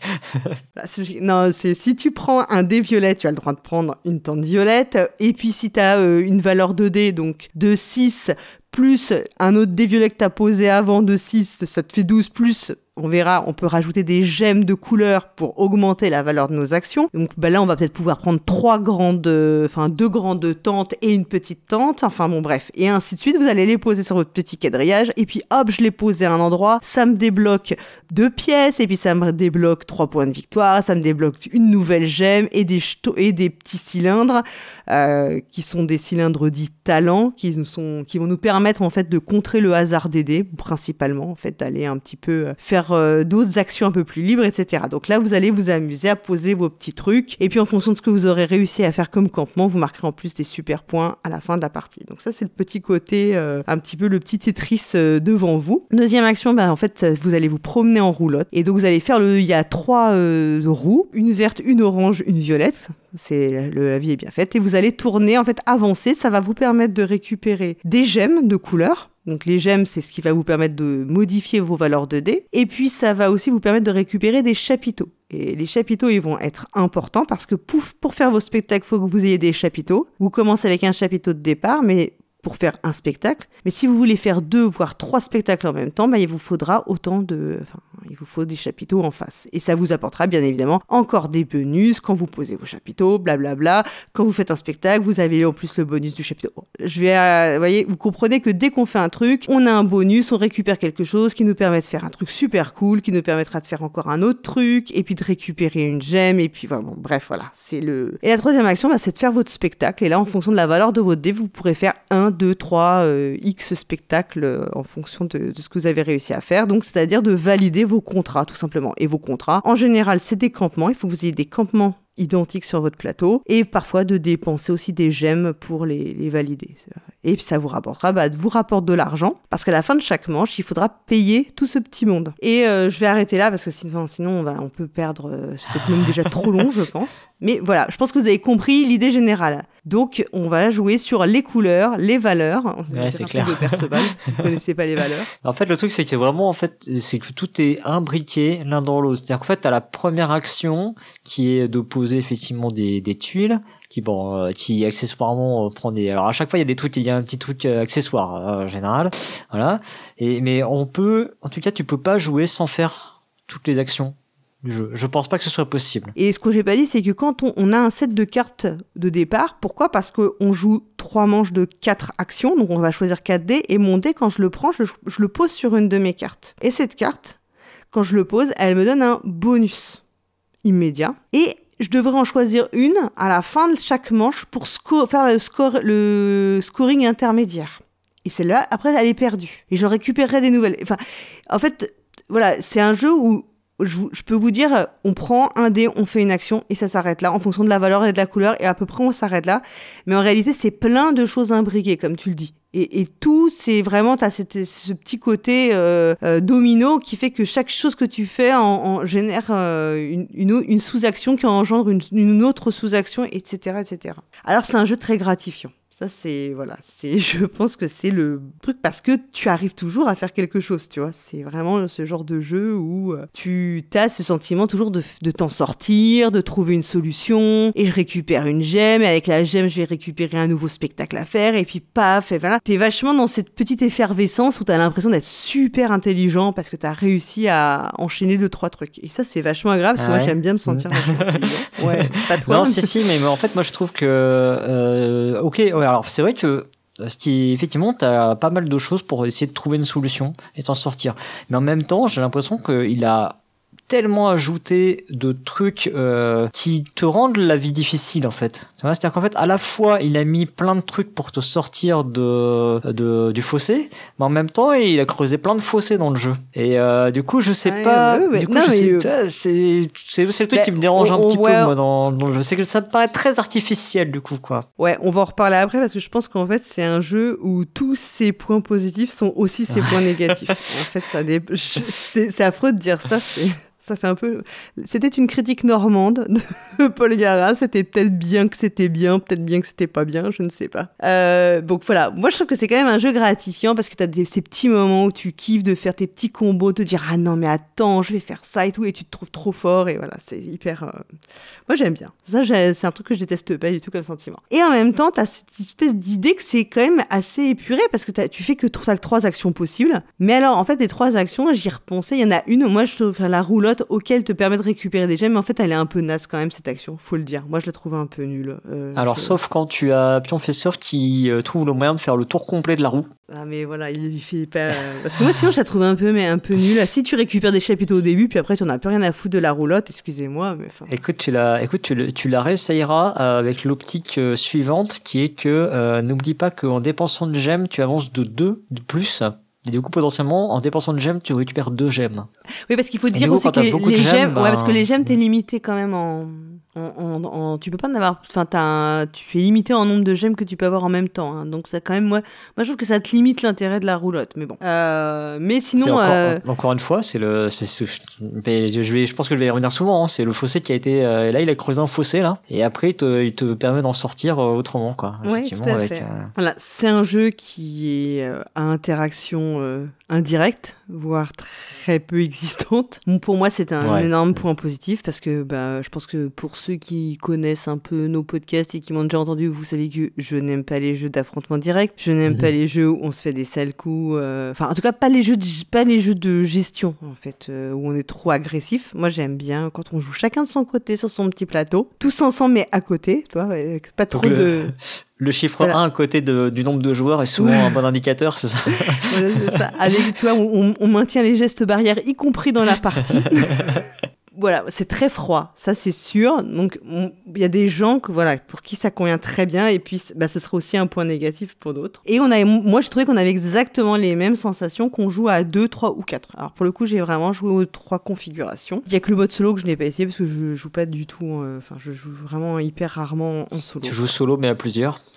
Voilà, c'est ça, c'est exactement, c'est ma définition. Et euh, effectivement, il y a des dés, mais euh, je l'ai dit, il y a beaucoup de moyens de contrer le hasard, soit en modifiant avec les gemmes, soit en modifiant avec vos jetons talents, euh, qui donc vont vous permettre de, de changer les choses. Euh, donc en fait, il y a tellement, comme tu dis, il y a tellement de choses imbriquées qui permettent toujours de t'en sortir que le hasard que peuvent représenter les dés est vraiment, euh, moi je le trouve vraiment quasi inexistant. Bah, en fait, en plus, il va globalement, il va s'appliquer à tout le monde en fait. hein. C'est-à-dire que le Oui, jet de dés voilà. est quand même commun. Alors bon, ça, ça peut quand même arriver que tu te fasses piquer un dé par quelqu'un, mais mais effectivement, il y a, il y a, il y a ce côté Ouais. où tu peux malgré tout sortir de l'ornière. Et, avec- Et même euh, là où ça pourrait jouer, c'est euh, les cas où tu choisis les affiches que tu vas faire, puisqu'il y a une rivière. Mais en réalité, elles sont quand même toutes assez similaires, je trouve. Donc euh, c'est quand même, enfin, je trouve que c'est rare que vraiment on te prenne une affiche qui te fout ta partie en l'air. Bah, Et tu as aussi- ouais, oui, c'est toujours pareil, c'est que ça va pas te foutre ta partie en l'air, mais ça sera peut-être pas, elle sera peut-être moins bien, quoi. Parce qu'il y a quand même, parce que, parce que sur les affiches, il y a des contraintes quand même encore. hein. C'est-à-dire que sur les affiches, Oui, faut que alors, tu il- répondes à des contraintes par rapport Voilà, à ce que tu as mis dans ouais. ton camp,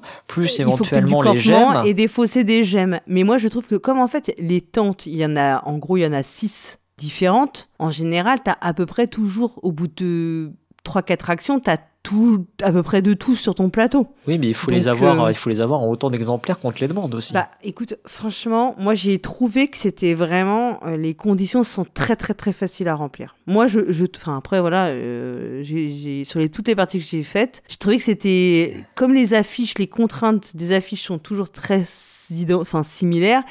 C'est rare que tu sois vraiment en kikiné pour choisir une nouvelle affiche, quoi. Bah après, sauf si, sauf si tu joues peut-être moins en optimisation, je sais pas, mais. J'ai trouvé ou que moi, sur du les bol, parties hein. que j'ai, ouais, ouais, ouais, où je suis super talentueuse Bah aussi, ouais, peut-être, ça, aussi. ouais. Je pense que voilà, ça, je ne vois pas d'autre explication.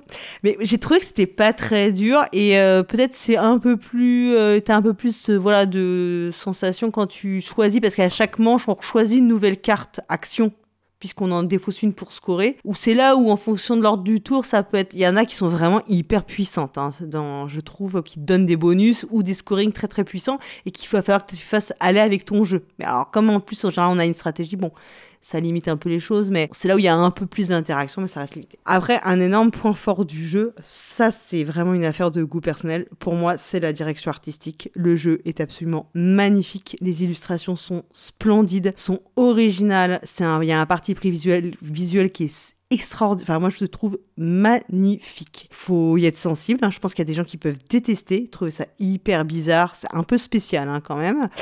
Euh, Ouais, c'est un côté. euh, c'est- pas le cirque tel qu'on le connaît, euh, enfin tel qu'on l'imagine. C'est pas, voilà. C'est C'est pas le truc classique, hein. c'est une vision un, un peu, ça lorgne un petit peu du côté, un petit peu côté dark, Ouais, ouais. euh, 13 années 30. Euh, D'ailleurs, il y a toute une, bon, tout le jeu, la police, elle est en police vraiment qui vous rappellera euh, tout ce qui est euh, euh, le, le style art déco à mort. Alors, on en verra parfois, ça rend les choses illisibles.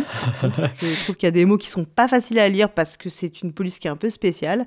Donc euh, il y a des, mais ça, ça a de la gueule, hein, ça c'est sûr, c'est très joli. Il y a un petit côté aussi euh, sur les magnifiques qu'on présente. Il y en a qui sont un peu bizarres. Il y a un petit côté Frix, euh, c'est-à-dire la parade des Mhm. monstres, vraiment. Ouais. On a l'impression qu'on est un Bah, pas, on n'est pas dans le cercle classique pour les petits C'est un enfants. fantastique, hein, mais euh, il Ouais, y, a, y y de la magie, mais de la vraie magie, quoi. voilà. Euh, on Exactement. sait- On et alors ça, c'est quand même, c'est pas, c'est pas présenté. En fait, c'est marrant parce que euh, on te le Non, présente pas vraiment, alors qu'ils auraient pu euh, vachement axer dessus. Bah, axe- ouais, ouais, axé dessus. Et puis, il pourrait y avoir un petit, parce qu'en fait, on retrouve six personnages, hein, deux violets, deux verts, deux oranges, puisque c'est leur tente qu'on Mhm. construit. Il y a Albéric, il y a Louis, Louis Gillet, bon, ils ont des noms impro- Clair. Larissa, ils sont, enfin, c'est Bronson. Ah, Celui-là, c'est mon préféré, parce qu'à chaque fois, je vois, je vois Charles Bronson qui arrive. Je vous dis, c'est un décalage, c'est une espèce de tatou vert, donc euh, ça n'a aucun rapport. Et je trouve qu'ils auraient pu mettre, euh, pour créer un peu, tu vois, ce... ils auraient pu mettre un petit truc en expliquant le parcours de ce perso, quoi, d'où il vient et tout, parce que moi, c'est... Comme il y en a que six, tu finis par, te... par les connaître, tu les appelles par leur nom et tout, donc, euh, tu vois, bon, ça, c'est... Ils auraient pu, ouais, comme tu dis, jouer là-dessus. Il y a celui qui crache du feu, c'est Kimura, enfin, ils sont vraiment... euh, Ouais, c'est, assez assez stylé, comme on dit. euh. Ah, moi, je me- en tout cas, je m'attendais, vraiment en lisant les règles à, à lire effectivement un texte d'ambiance avec euh, qui te présente Ouais. effectivement ce cirque fantastique. et là, il y a que dalle. Ça, c'est un peu décevant. T'as un petit texte qui est sur le début de la règle du jeu, puis après c'est c'est tout quoi. Et ça c'est vraiment dommage parce que je pense que c'est un des. Alors tu vas me dire, ah, on me dira ah, oui, mais c'est que c'est superficiel, c'est que le c'est que le visuel et tout. Mais je trouve que ça joue quand même en fait dans le plaisir du jeu. Enfin voilà, euh, je. Et alors la couverture française est beaucoup moins belle que hum, l'illustration qui avait été choisie pour la couverture allemande. Ah oui, mais c'est, pas une celle- réédition la couverture? Ah non, ah non, non, c'est l'édition allemande en fait, c'est ça, non? Ouais, c'est que- celle, de Pegasus euh, Spiele, enfin moi que j'avais vu où c'était euh, la celle qui passe à travers un cerceau. Et là, l'image est juste, euh, la couverture est vraiment splendide, vraiment splendide. Voilà, donc euh, ouais, Martin Motel, je trouve qu'il a fait un truc. Puis moi, j'aime bien quand c'est un peu osé, en fait. Après, on aime ou on n'aime pas, mais j'aime bien quand ça, voilà, quand tu, tu, tentes un peu des trucs différents de, de ce qu'on voit. Ouais, je suis d'accord.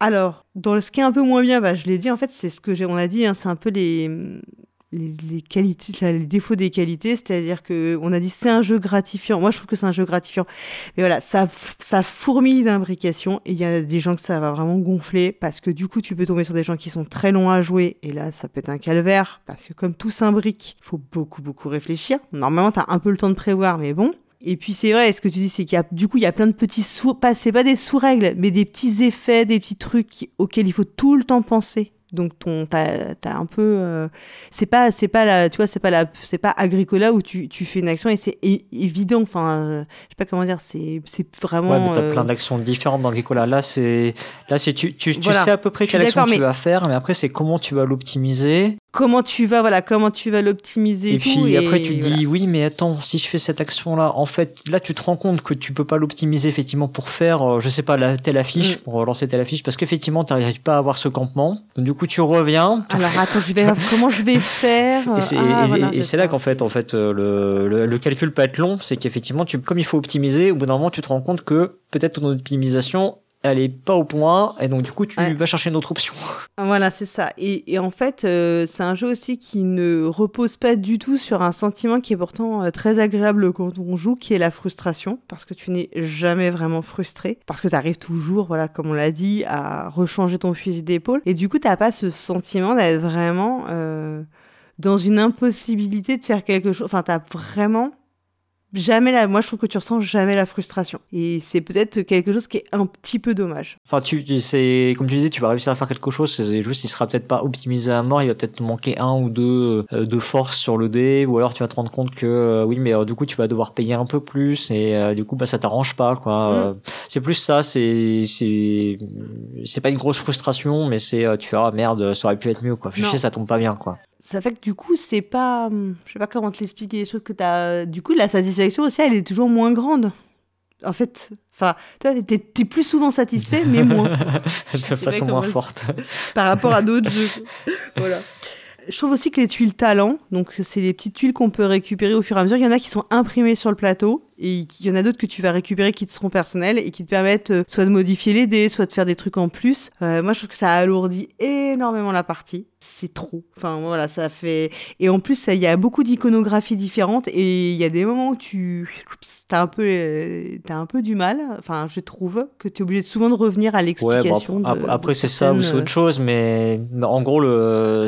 Enfin, moi, ce qui, ce qui m'étonne, c'est qu'effectivement, euh, j'ai vraiment l'impression qu'en termes de game design, ils ont tracer des ornières et qu'en même temps il te donnait des options pour en mm. sortir. Donc si tu veux, moi j'ai envie de dire, euh, bah virer les ornières, virer les options pour nous en sortir. Quoi. Et comme ça, non non non, mais voilà, j'exagère un peu, mais euh, voilà, peut-être un, mettez un peu moins d'ornières et du coup un peu moins d'options pour s'en sortir. Donc effectivement, soit c'est de talent, soit autre chose à la limite, mais euh, ou les gemmes, tu mm. vois, c'est pareil. On pourrait se dire aussi les gemmes elles servent à rien et donc du coup la roue elle sert pas à grand chose. Ouais, non les gemmes. Mais voilà. Ah mais la roue, la roue, moi je la trouve qui est vraiment, assez... enfin après plusieurs parties, tu ça que c'est un peu pas satisfaisant, quoi, je trouve. Hein. Vraiment, tu sens. Bah, en tout cas, t'as as, l'impression que quand il va, c'est euh, c'est un peu parce que le contrat est forcé, parce qu'effectivement, il faut des gemmes, donc euh, du coup, tu vas les chercher, et il te faut des chapiteaux. Il faut de la gemme et, Du coup, tu vas les chercher.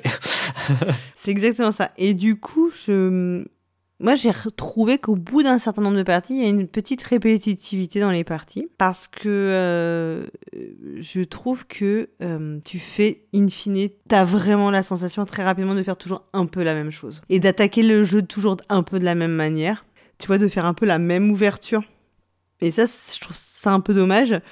Du coup, c'est un jeu que moi, bon alors après c'est pas du tout mon tempérament, donc ça tombe bien. Euh, je suis pas du tout du genre à poncer les jeux. Tu vois, moi j'aime bien faire un, jouer une partie d'un jeu, puis refaire une autre trois mois après, ce qui fait comme ça je peux redire les règles à chaque fois, c'est un peu con, tu me je capitalise pas assez. Mais sinon, je, je pense que c'est un jeu où tu sentirais quand même de la lassitude. Parce que je pense que tu aurais tendance à jouer toujours un peu de la même manière. Parce que comme tous, enfin. Ouais, bah, je sais pas. J'ai fait que deux parties. Après, ce qui est quand même intéressant, malgré tout, je trouve dans le jeu, c'est que c'est ces histoires de scoring que tu vas pouvoir plus ou moins euh, gérer et activer dans un certain tempo. Donc du coup, tu vas je pense que ça s'incite quand même à partir dans certaines voies. Exactement. C'est la seule chose qui fait que vraiment tu vas avoir des différences. Parce que, euh, parce que, oh, mais tu le fais vraiment finalement presque à la fin de la première manche. C'est vraiment à la fin de la première manche que tu vas, et aussi par rapport surtout à ce que tu veux garder. Et ça s'affine. Parce que finalement, qu'est-ce que tu fais? Il te faut des campements. C'est la première chose à faire. Donc tout le monde va Bah, chercher des campements au début. Ouais, Enfin, ouais, bah écoute, je sais pas. Effectivement, c'est ce que j'ai fait la première partie. La deuxième partie, j'ai pas fait des campements au début. Parce que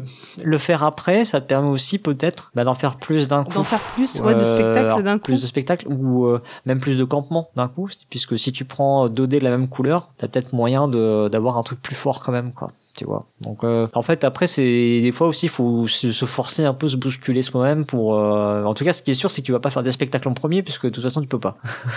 enfin si tu si tu pourrais non tu peux pas. Mais tu vois, j'ai fait deux, trois, deux parties un peu rapprochées et j'ai eu. euh, la, ma dernière partie, du coup, elle m'a un peu laissé un. un- je l'ai moins, j'ai moins, je l'ai moins apprécié parce que j'avais vraiment l'impression de refaire un peu ce que j'avais fait quelques jours avant, quoi. Et ça, c'est. Bah, c'est pas tip top, quoi. Enfin, comme sentiment, c'est pas très. Et Pas tout ça basé juste sur le, le fait qu'au premier tour t'es obligé de refaire le la même ouverture selon toi? Ouais, mais que tu, en fait, que tu fais quand même, comme il y a que trois, enfin, je trouve que tu fais beaucoup la même chose. Ah bah il y a trois euh, il y a trois il y a, il y a trois actions en gros tu vas les cycler hein. Tu vas les cycler, c'est juste que tu vas pas forcément les cycler euh, exactement de la même façon que les, les autres joueurs. Donc ton cycle il va se décaler à un moment parce qu'il y a un moment où tu vas faire une action deux fois. Euh, c'est ce, genre de truc. Hein. Mais effectivement il y a trois actions et t'es obligé de les faire les trois. Euh, c'est ce que je disais, tout est tellement imbriqué l'un dans l'autre. T'as besoin du premier pour le deux. Enfin Parce qu'il te faut des chapitres. De toute façon, il te faut des chapiteaux à un moment ou à un autre, ça c'est obligé.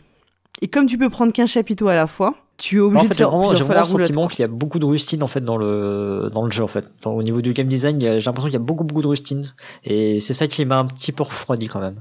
C'est pour ça qu'en off, euh, je te disais que je pensais que le professeur ne trouverait pas, n'avait pas dû aimer le jeu et ne le trouverait pas élégant. Parce qu'il y a beaucoup, voilà, il, dit, il va te dire qu'il y a beaucoup de rustines de game pas- design, je- quoi. Voilà, crois pas- c'est- je crois pas qu'il ait dit ça. Enfin, il faudrait, faudrait lui redemander exactement ce qu'il en a pensé parce que euh, je vais, je faire que qu'affabler, mais, Mais euh, il- je suis pas sûr. Il écoute pas trop les jeux du mois. hein. C'est rare, c'est rare qu'il les écoute. Bah, Ah bah là, on va lui dire qu'il est obligé. dira. hein. Alors après, euh, voilà, donc c'est un peu voilà les points négatifs parce qu'il faut quand même être, euh, comment dire, qui aime bien châtie bien. Alors ensuite, bon, l'adéquation avec le thème, je pense qu'il y a beaucoup de, enfin moi je sais que j'ai trouve que les de façon générale, euh, beaucoup, j'ai lu beaucoup qui disaient que c'était complètement, euh, le thème était très absent en réalité. Euh, voilà, bon, moi après c'est pas, enfin je trouve que dans les jeux de gestion c'est pas toujours évident d'avoir euh, une vraie adéquation. Enfin bon, Encore une fois, ça se trouve, le thème, il était très bien fait au début, parce que si tu enlèves, si tu enlèves encore toutes ces ornières, et tous ces, euh, je sais pas comment on pourrait les appeler, là, ces, ces, ces pelles, là, pour te sortir de l'ornière, j'en sais rien, je sais pas comment. Eh ben, en fait, si tu enlèves tout ça, je pense que tu vas retrouver le thème. Ouais, parce que l'histoire d'avoir des campements pour avoir plus d'artistes, pour faire plus de spectacles, c'est pas déli- Bah déconnant, non. quoi. Enfin, il y a une logique ouais, à ce que tu fais, quoi. Et après, il y a les, bah, il y a les pierres précieuses, hein, enfin, les, les gemmes, là. Ouais, bon, qu'on rien à foutre là, Euh, ça c'est bon, clair. les chapiteaux, bah oui, t'en as besoin. Donc la, la, la roulotte, ça s'explique aussi. Après les, les talents, euh, mais c'est vrai que toi, tu, tu- comme tu disais au début, tu sais pas trop qui t'es, tu sais pas trop si t'es le patron du cirque, si t'as les maîtres, là, les cartes c'est les maîtres, t'as les magnifiques, t'as. Ouais, ou t'es monsieur loyal, enfin, tu sais Ouais, pas ah, trop. si- ah oui, je crois que c'est ce qu'ils disent à un moment, c'est que en gros t'es t'es Monsieur Loyal. C'est ça, en fait, ouais. Ouais, celui qui annonce euh, les spectacles, enfin, les artistes. Ouais, quoi. donc du coup t'es pas le patron. Euh, du coup c'est pas toi qui dis qu'il faut Non, campement et tout donc ça. pourquoi tu recrutes? bon, Ouais, voilà, enfin, a- Mais puis après, c'est vrai que je trouve que c'est dommage que sur les, les magnifiques en question, t'aies pas ce petit, euh, ce petit truc de fluff, quoi, qui, qui aurait bien marché parce que, pour le coup, c'est tellement, il y a un univers qui est tellement original que ça aurait été intéressant de le développer, je pense. Parce que c'est je pense que c'est aussi un attrait du jeu, ce- cet univers, et, et c'est un peu dommage de pas avoir aussi mis l'accent là- là-dessus. Bah, aujourd'hui, c'est quand même c'est des choses qui démarquent des jeux. Enfin, faut bien le dire. On enfin, on peut Ouais. on peut dire tout ce qu'on veut, des belles mécaniques, c'est c'est bien, mais aujourd'hui, euh, ce qui va faire vendre à un public euh, plus large, c'est euh, en tout cas deux jeux sur lesquels les gens vont hésiter, euh, le matériel, euh, la Bah, présentation voilà. du jeu. euh, Moi, moi, je sais que je suis quand même sen- très sensible, oui, au visuel, à une ambiance, à un univers, ça, ça participe du plaisir et ça fait qu'aussi tu vas avoir une, une attirance enfin une attirance quoi, enfin euh, vers le jeu et en tout cas tu vas t'y intéresser. Peut-être que tu t'y serais absolument pas intéressé si ça avait été euh, autre chose quoi. Donc et aussi parce que tu tu tu t'imagines quelque chose quoi. Avec le graphisme de Santa Maria par exemple. Tu vois. Qui est moins vendeur, c'est c'est terrible pour pour la personne qui a fait les, les, illustrations. Donc j'ai complètement, mais je méconnais complètement le nom volontairement. après sur l'interaction, bah, on l'a dit, hein, il y a peu d'interactions quand même. Enfin, c'est très limité, mais bon, c'est pas. Enfin, c'est pareil. Là, c'est plus un constat. Euh, et euh, voilà. Et puis euh, ergonomie et matériel. Moi, je trouve que c'était plutôt de bonne qualité de façon générale. Je suis pas fan des petits plateaux individuels parce que c'est juste, c'est pas du, c'est pas du tout épais. C'est des petites, comment dire Oui, c'est de la cartonnette, quoi. Ouais, c'est de la cartonnette. Et du coup, bah, moi, je suis prototype de la personne, euh, j'ai foutu deux campements et puis je fais un geste brusque et puis tout s'en va. Donc euh, voilà, donc moi je suis pas. Ah ouais, bon après ce serait un plateau plus épais, ça changerait pas grand chose. Hein, mais... Si, ce qu'ils auraient pu mettre des petits trucs, euh, tu sais, creuser et tout, ça aurait été. Oh là là là là, ah oui, bah il aurait fait que les tuiles aussi soient euh, gaufrées ou je sais pas quoi. Toi, tu veux la après, version les... Ouais, mais tu vois les gemmes, elles sont toutes, les gemmes, elles sont toutes mignonnes. Oui, c'est les, les, petites gemmes en plastique classiques. mais ouais, voilà, t'as les Bon, je trouve que le moi j'aime pas le plateau comme ça, les les petits trucs en cartonnette comme ça, je déteste ça. Enfin, pour moi, c'est vraiment le genre de truc moi ça je le fais tomber, enfin, je le fous en l'air dix fois. Mais bon, peut-être parce que je suis vraiment malade, enfin pas très je suis un peu brutal, je pense peut-être que c'est ça. Mais sinon après voilà, le, matériel il est correct, il y a le petit truc de rangement pour ranger tes petites tuiles de campement et tes petites gemmes, moi je trouve que c'est bien foutu. Ouais, mais il ferme pas il ferme pas bien. Bon, si, moi, le mien, il ferme très bien. Ah ouais il, se, il, se, coince ouais. dire le, le, le, ben, Moi, il, il, bouge pas, hein, franchement. Et... Ah. je te dis, je suis pas très délicate, hein, donc... Euh... Moi, il a pas bougé, vraiment, c'est nickel, hein, franchement, vraiment. Ouais, le, le, le, couvercle, en fait, il ne, enfin, il tient pas, si tu veux. Donc, euh, si euh, je mets la boîte à la verticale, étant donné que euh, tout n'est pas euh, serré en haut en bas, et eh ben le couvercle va s'ouvrir dans, le, dans la boîte. Moi, je mets jamais, mais je mets plus mes boîtes à la verticale, j'ai abandonné. Du coup, j'ai foutu un élastique autour de, autour de la boîte pour que la boîte ne s'ouvre pas. Un string à boîte. Bon après, euh, alors du coup oui c'est pratique parce que pour la mise en place, bah du coup euh, si, as, si tu l'as effectivement bien rangé, que ça s'est pas ouvert entre temps, euh, bah, tout est tout est déjà en place. Quoi, t'as des petits mm. compartiments qui sont tout faits. Quel public? Alors c'est un jeu expert clairement, mais en bon, il est pas aussi expert que ça. Faut pas non plus exagérer. Hein. En fait c'est quand même, ça reste quand même accessible je trouve. Ok, oui, il y a toutes les. Parce qu'il y a que trois actions, donc c'est quand même assez simple à expliquer. Donc le cœur du jeu, il est facile à expliquer. Oui, t'as des petites. tout ce qui s'imbrique, etc. Mais ça, j'ai envie de dire que tu l'apprends très vite empiriquement. C'est pas des choses qu'il faut connaître avant de démarrer la partie, parce que tu le vois quand même, enfin, c'est des choses que tu visualises très bien sur le plateau de jeu, tous ces petits trucs qui vont se déclencher, etc. Évidemment, si on t'explique bien que les gemmes, c'est plus 2 et pas plus 1, comme une personne euh, qui l'a fait il y a pas longtemps, c'est marqué sur le, c'est marqué sur le plateau, ça. Ouais, bon, bah, alors qui lit, qui lit, les règles du jeu, qui lit les plateaux, monsieur? Euh, Voilà. Donc, pour ça, on a une partie un peu pénible, mais je pense que c'est aussi pour ça.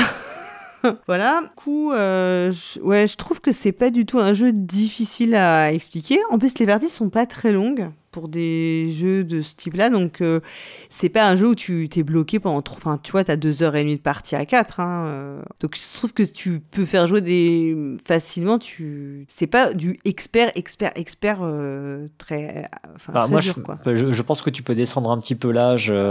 si on s'en tient aux 14 ans indiqués sur la boîte, tu peux faire descendre un peu l'âge pour des, des enfants, enfin des, des jeunes enfants qui des jeunes ados qui euh, qui ont un petit peu l'habitude, mais je pense pas que tu puisses descendre beaucoup. Hein. Il y a quand même beaucoup beaucoup d'implications, des engrenages, si tu veux vraiment entre les beaucoup de contraintes et le, le, fait de devoir effectivement réfléchir à comment tu sors effectivement de ton ornière et tu optimises. Alors après oui tu tu peux jouer avant, mais tu vas pas faire une belle partie, quoi. Tu vas, tu vas être, euh, tu vas faire un score euh, pas terrible, quoi. Bah après sur la, je pense que de toute façon sur une première partie, il y a des choses, tu, tu, comme beaucoup de ces jeux-là, en fait, tu fais toujours, euh, voilà, il y a des choses, il te faut un peu, euh, il te faut une première connaissance pour euh, pouvoir après faire mieux. nous, on a joué avec mon fils, donc qui, lui, il a 12 ans, donc c'est aucun problème, hein, force, franchement. Bon, après, il est habitué à jouer, hein, bien sûr. Hein.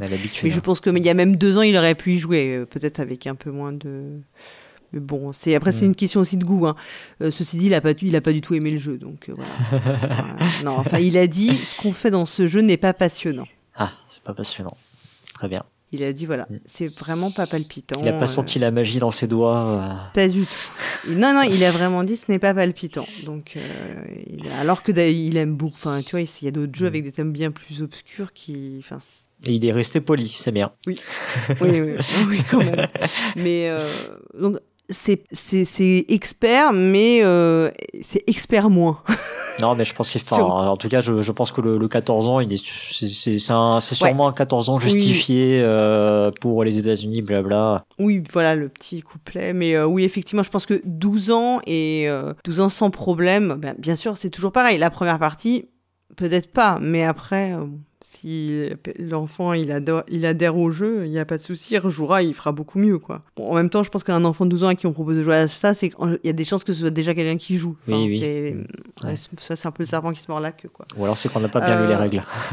Ouais, ça c'est. Qu'on l'a dit, oui, des parties de 60 à 90 minutes, c'est vraiment vrai. Donc ça, le time, le, le timing, il est vraiment bien. À 2, c'est 60 minutes sans problème, même un peu moins, si tu connais bien le jeu. Et puis à 4, ouais, c'est 4, enfin, 90 minutes euh, sans, sans, sans aucun souci. Donc euh, ça, c'est. Moi, je trouve ça toujours bien parce qu'il y a des jeux où c'est quand même très mal évalué. Et moi, ça, me contrarie beaucoup. Sur le mode solo, je n'ai pas de commentaires parce que je n'y ai pas joué. Mais en tout cas, c'est sûr, c'est que 2, 3 ou 4, enfin, franchement, c'est pour le coup, c'est un jeu où vous pouvez jouer à 2, 3 ou 4 sans aucun problème. Ça ne change. Moi, je trouve que ça ne change pas. Peut-être juste les cartes euh, affiches euh, vont un peu bouger un peu moins à 2, c'est tout. Pour les extensions, alors, s'il y a une actualité à The Magnificent, puisqu'il y a l'extension Snow qui vient de sortir ou qui va sortir. Elle est sortie. Elle est sortie, Ouais. ouais. Euh, elle est aussi, euh, la couverture est absolument splendide. Donc là, on a bah, Snow, c'est la magnifique Snow, c'est euh, un peu le, ça fait un peu penser au surfeur d'argent là. Je sais pas si vous vous rappelez de, de ce personnage d'un film, genre Les 4 Fantastiques ou un truc comme ça. Euh, donc elle a ses propres tuiles camps, ses cartes affiches, et on peut jouer désormais jusqu'à 5. Ça va être un peu plus long. Un peu plus long. Il y a des nouvelles tuiles talents, on s'en en voulait pas, hein, c'est dommage. il fallait pas, il fallait pas les mettre. Euh, voilà. Si n'en voulez pas. Bah écoute, je pense que j'ai fait le tour. Alors ouais, peut-être m'en donner mon avis final, parce que là, vous allez vous dites, c'est un peu mitigé quand même. hein. Euh, j'ai essayé quand même de voir les aspects négatifs, euh, enfin, que je trouvais moins bien du jeu. En fait, c'est un jeu, à la première partie, que j'ai trouvé absolument génial, que j'ai adoré. Et puis, ben, c'est affreux de dire ça, mais là, j'en ai fait une ou deux un peu rapprochées. Je vous l'ai dit, ce que je te disais, ça m'a un petit peu, euh, j'ai eu un petit peu, euh, j'ai moins apprécié ma partie. Alors, je sais pas si c'est une partie en particulier qui n'était pas réussie, ou est-ce que finalement, j'ai vraiment eu ce sentiment de- que c'était répétitif? Je sais pas. Moi, je compte quand même encore euh, jouer, pour, euh, Après, c'est un jeu que je trouve quand même agréable, qui t'apporte de la satisfaction, qui est gratifiant. Et l'univers, moi, je le trouve euh, très chouette. Enfin, c'est un peu dommage qu'il soit pas plus développé, mais voilà. Et après, en termes de type d'interaction, d'action, de draft 2D, moi, je suis hyper fan des jeux de draft de 2D, donc c'est vrai que euh, il a beaucoup d'éléments qui vont me plaire. Mais après, le problème, c'est que avec la toute la production qu'on a de jeux, ben c'est vrai que euh, je sais pas, est-ce qu'il est vraiment notable ou pas, tu vois, est-ce qu'il laissera un souvenir impérissable? Je J'en suis pas persuadée non plus. Ben, je sais pas. En tout cas, il a, il a quand même eu son extension, donc euh, ça veut dire qu'il a eu quand même un, un minimum de succès. Après, ça reste de toute façon des jeux quand même euh, catégorie euh, entre guillemets experts, et donc du coup, ça reste des jeux qui se vendent dans une euh, proportion euh, qui reste euh, contenue. Bon, moi, j'ai pas, euh, enfin, j'ai j'ai apprécié mes deux parties que j'ai faites. C'est pas le genre de jeu que j'achèterais. Euh, c'est un jeu que bon, qui était à la ludothèque, donc du coup, je l'ai Mm. je l'ai emprunté à la ludothèque pour pour l'essayer. Comme t'as dit que tu voulais en parler, j'ai dit bon bah tiens, je vais je vais je vais l'essayer tant qu'à faire. En fait, euh, j'ai enfin j'ai déjà dit pour moi, j'ai- enfin j'aime bien les choses un peu plus épurées pour le coup. Alors autant la mécanique elle est épurée, autant après il y a plein de choses Ouais. qui se sont rajoutées par dessus et je trouve que c'est trop. Voilà pour, pour moi pour ce que j'aime. Moi j'ai le sentiment que c'est un jeu qui a été euh, qui a été proposé et puis finalement ils se sont dit ouais quand même euh, ah, c'est pas pour des gens de notre trempe tu vois quoi c'est c'est un peu trop facile donc il faut qu'on euh, tu vois il faut qu'on enrichisse un peu le truc euh, qu'on lui mette un peu d'en fait et puis et du coup bah pour moi, il dépasse, il dépasse le cadre de, de ce que j'aime bien jouer, quoi. Là, effectivement, je me retrouve un peu en, en analysis paralysis euh, à certains tours, à me dire, ok, alors je veux faire ça, je veux Mm. absolument faire ça. Comment je fais? Euh, Et là, je cherche toutes les options possibles, et comme il va y avoir, euh, je vais avoir deux, trois tours pour faire mon truc. Bon bah, ok, premier tour, je fais ça, ça, ça marche pas. Alors ok, si je fais ça au premier tour, ok. Alors mais au deuxième, du coup, voilà. Et, et c'est là que tu, tu moulines. Et est-ce que du coup, c'est vraiment intéressant alors oui, euh, dans une certaine mesure. euh, pour qui aime bien se casser la tête, mais tu vois, quand tu dépasses euh, les 5 minutes de réflexion et qu'effectivement ça arrive à ton tour et que t'as pas fini de réfléchir, bon bah ça devient un peu chiant pour les autres quoi. C'est marrant parce que moi c'est pas du tout. Enfin moi contrairement à toi j'aime bien ce genre de jeu. Enfin tout, à fait. Enfin c'est vraiment typiquement ce que j'aime bien et tout. Et euh, j'ai pas. Moi j'ai pas eu d'analyse paralysie sur mes parties. hein. Franchement j'ai trouvé Ouais, que. T'es jamais confronté trop à ce genre de truc parce que tu euh, tu joues peut-être un peu plus euh, un peu plus à Ouais, l'instinct. peut-être- mais c'est pour ça que j'optimise moi aussi ce que je fais, hein, peut-être. C'est vrai que le jeu, il a tout pour me plaire. Maintenant, je me connais aussi, je j'essaye aussi d'avoir euh, les petites, tu vois, de réfléchir un peu plus profondément aux petites critiques que je lui trouve. Et il est pas, il est pas sans défaut, quoi. Tu vois, je peux pas dire que c'est un, je peux pas me dire que c'est vraiment le, un, un chef-d'œuvre. Enfin, je sais pas. Il y, a d'autres jeux qui m'ont fait, euh, oui, qui m'ont laissé sur le, la, la durée euh, plus. euh, Bah, tu vois, Grand Austria, euh, c'est un jeu qui est un du draft 2D. On y a rejoué il y a pas longtemps. J'ai toujours le même plaisir et j'ai jamais ce, j'ai jamais le sentiment de, de, enfin, comment dire? D'avoir refait refait une partie Ouais. pareille que la précédente. Ouais, quoi. tout à fait. J'ai vraiment toujours, euh, pour le coup, celui-là, j'ai toujours le sentiment de faire une nouvelle partie. Et, et Oui, il y a peut-être un côté, euh, tu vois, c'est cette ouverture forcée. Ça, c'est des choses aussi qui se corrigent normalement en game Mm. design. C'est-à-dire qu'ok, tu, bon, ok, bah, tu te rends compte que tout le monde fait euh, la, pre- la, la première action. Enfin, en tout cas, personne peut faire la troisième. ouais, Tu vois, déjà, ça, c'était là, ça, ça te met la puce à l'oreille normalement. Personne fait la troisième action Ouais. au premier tour. Tu peux pas, parce que tu ne peux pas matériellement en fait. Donc, pourquoi euh, t'aurais pas déjà un campement de départ ou quelque chose qui, qui t'offre la possibilité de le faire? Mais mais ça dit je pense que t'as as quand même mis le doigt sur les ce qui peut être effectivement les ce qui ce que peuvent être les qualités du jeu c'est à dire que c'est un jeu qui a effectivement ce mérite de d'avoir un petit côté euh, casse-tête et euh, tu es content du coup quand tu quand t'es quand t'as trouvé la solution à ce casse-tête Mm. en gros t'es confronté à une situation un problème et, euh, effectivement bah, il faut il faut agencer beaucoup de choses ensemble pour arriver à à, à obtenir la réponse à cette, cette espèce d'énigme. Et du coup, comme c'est quand même assez complexe, bah du coup, t'es hyper valorisé quand tu le fais.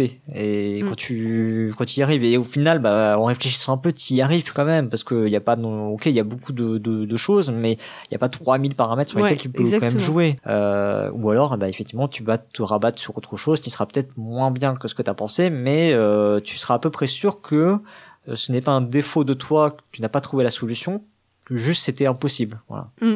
Voilà. Donc il y a, il y a ce côté effectivement valorisant. Après, bah, est-ce que euh, les gens euh, aiment se casser la tête sur des problèmes avec beaucoup beaucoup de, euh, de de choses qui ont des conséquences les unes sur les autres En fait, il y a vraiment ce côté. Il faut que tu fasses ton plateau, là, ton campement. Ça va avoir des impacts sur. Euh, ah oui, parce qu'on a, tu l'as pas dit, mais parce que enfin, raison, on va pas passer sur tous les détails, mais selon comment tu remplis aussi tes zones. Euh, faut l'optimiser parce que ça fait des points.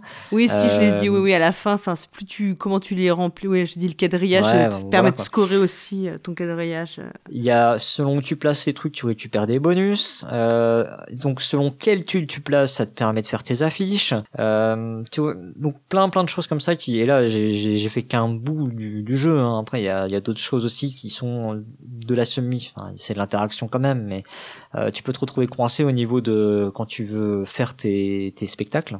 Bref, voilà, il y a plein plein de choses comme ça qui se qui se qui s'emboîtent les unes dans les autres. Pour moi, je vois ça vraiment comme des engrenages qui ont des répercussions les uns sur les autres, Ouais, des choses qui sont euh, imbriquées les unes dans les autres comme ça. Donc c'est les gens qui aiment ce genre de trucs, bah ils vont ils vont apprécier Magnificent, je pense. Ouais. On va, on va peut-être euh, s'arrêter, même, si on est magnifique nous-mêmes. Désolé, chers auditeurs, mais à un moment, euh, faut qu'on vous laisse quoi. On a une vie aussi. nous. Donc c'était The Magnificent, donc un jeu de Eilif Svensson et Christian Amundsen Osby, édité par Aporta Games et localisé par Matago, distribué par Surfing Meeple. Les illustrations sont de Martin Motet, et je lui dis encore vraiment euh, magnifique. Euh, il se joue de 1 à 4 joueuses à partir de 14 ans pour des parties de 60 à 90 minutes. Il est fabriqué en Chine et donc disponible à 51,90€ à la caverne du Gobelin et son extension Snow vient juste de sortir. Ouais, je l'ai vu à la caverne du Gobelin cet après-midi, true fact. Oh là là. Donc euh, il est disponible. Journalisme d'investigation, t'as vu ça quand même? Tu t'es rendu sur place dans une boutique de jeux. Vraiment, tu prends des risques. Si vous avez aimé cette émission, n'hésitez pas à venir sur le site pour nous le dire. Et n'oubliez pas également que nous avons donc un Tipeee et un PayPal. Et puis si vous n'avez pas aimé, bah, vous venez également nous le dire et surtout dans les commentaires. Vous savez qu'on adore les commentaires. Alors on va se retrouver la semaine prochaine, alors, en ce qui me concerne en particulier, puisqu'il y a eu un, on va faire un petit changement de calendrier. Euh, on va faire passer euh, l'émission Sortons le grand jeu juste avant notre émission, qui sera euh, l'émission un peu maîtresse du mois. En général, hein, c'est l'interview, mais en ce moment, vous savez qu'on fait pas d'interview. Donc la semaine prochaine, ce sera Sortons le grand jeu. Le mois prochain, vous retrouverez un nouveau duo pour manette des jeux du mois. Et d'ici là, jouez, bien.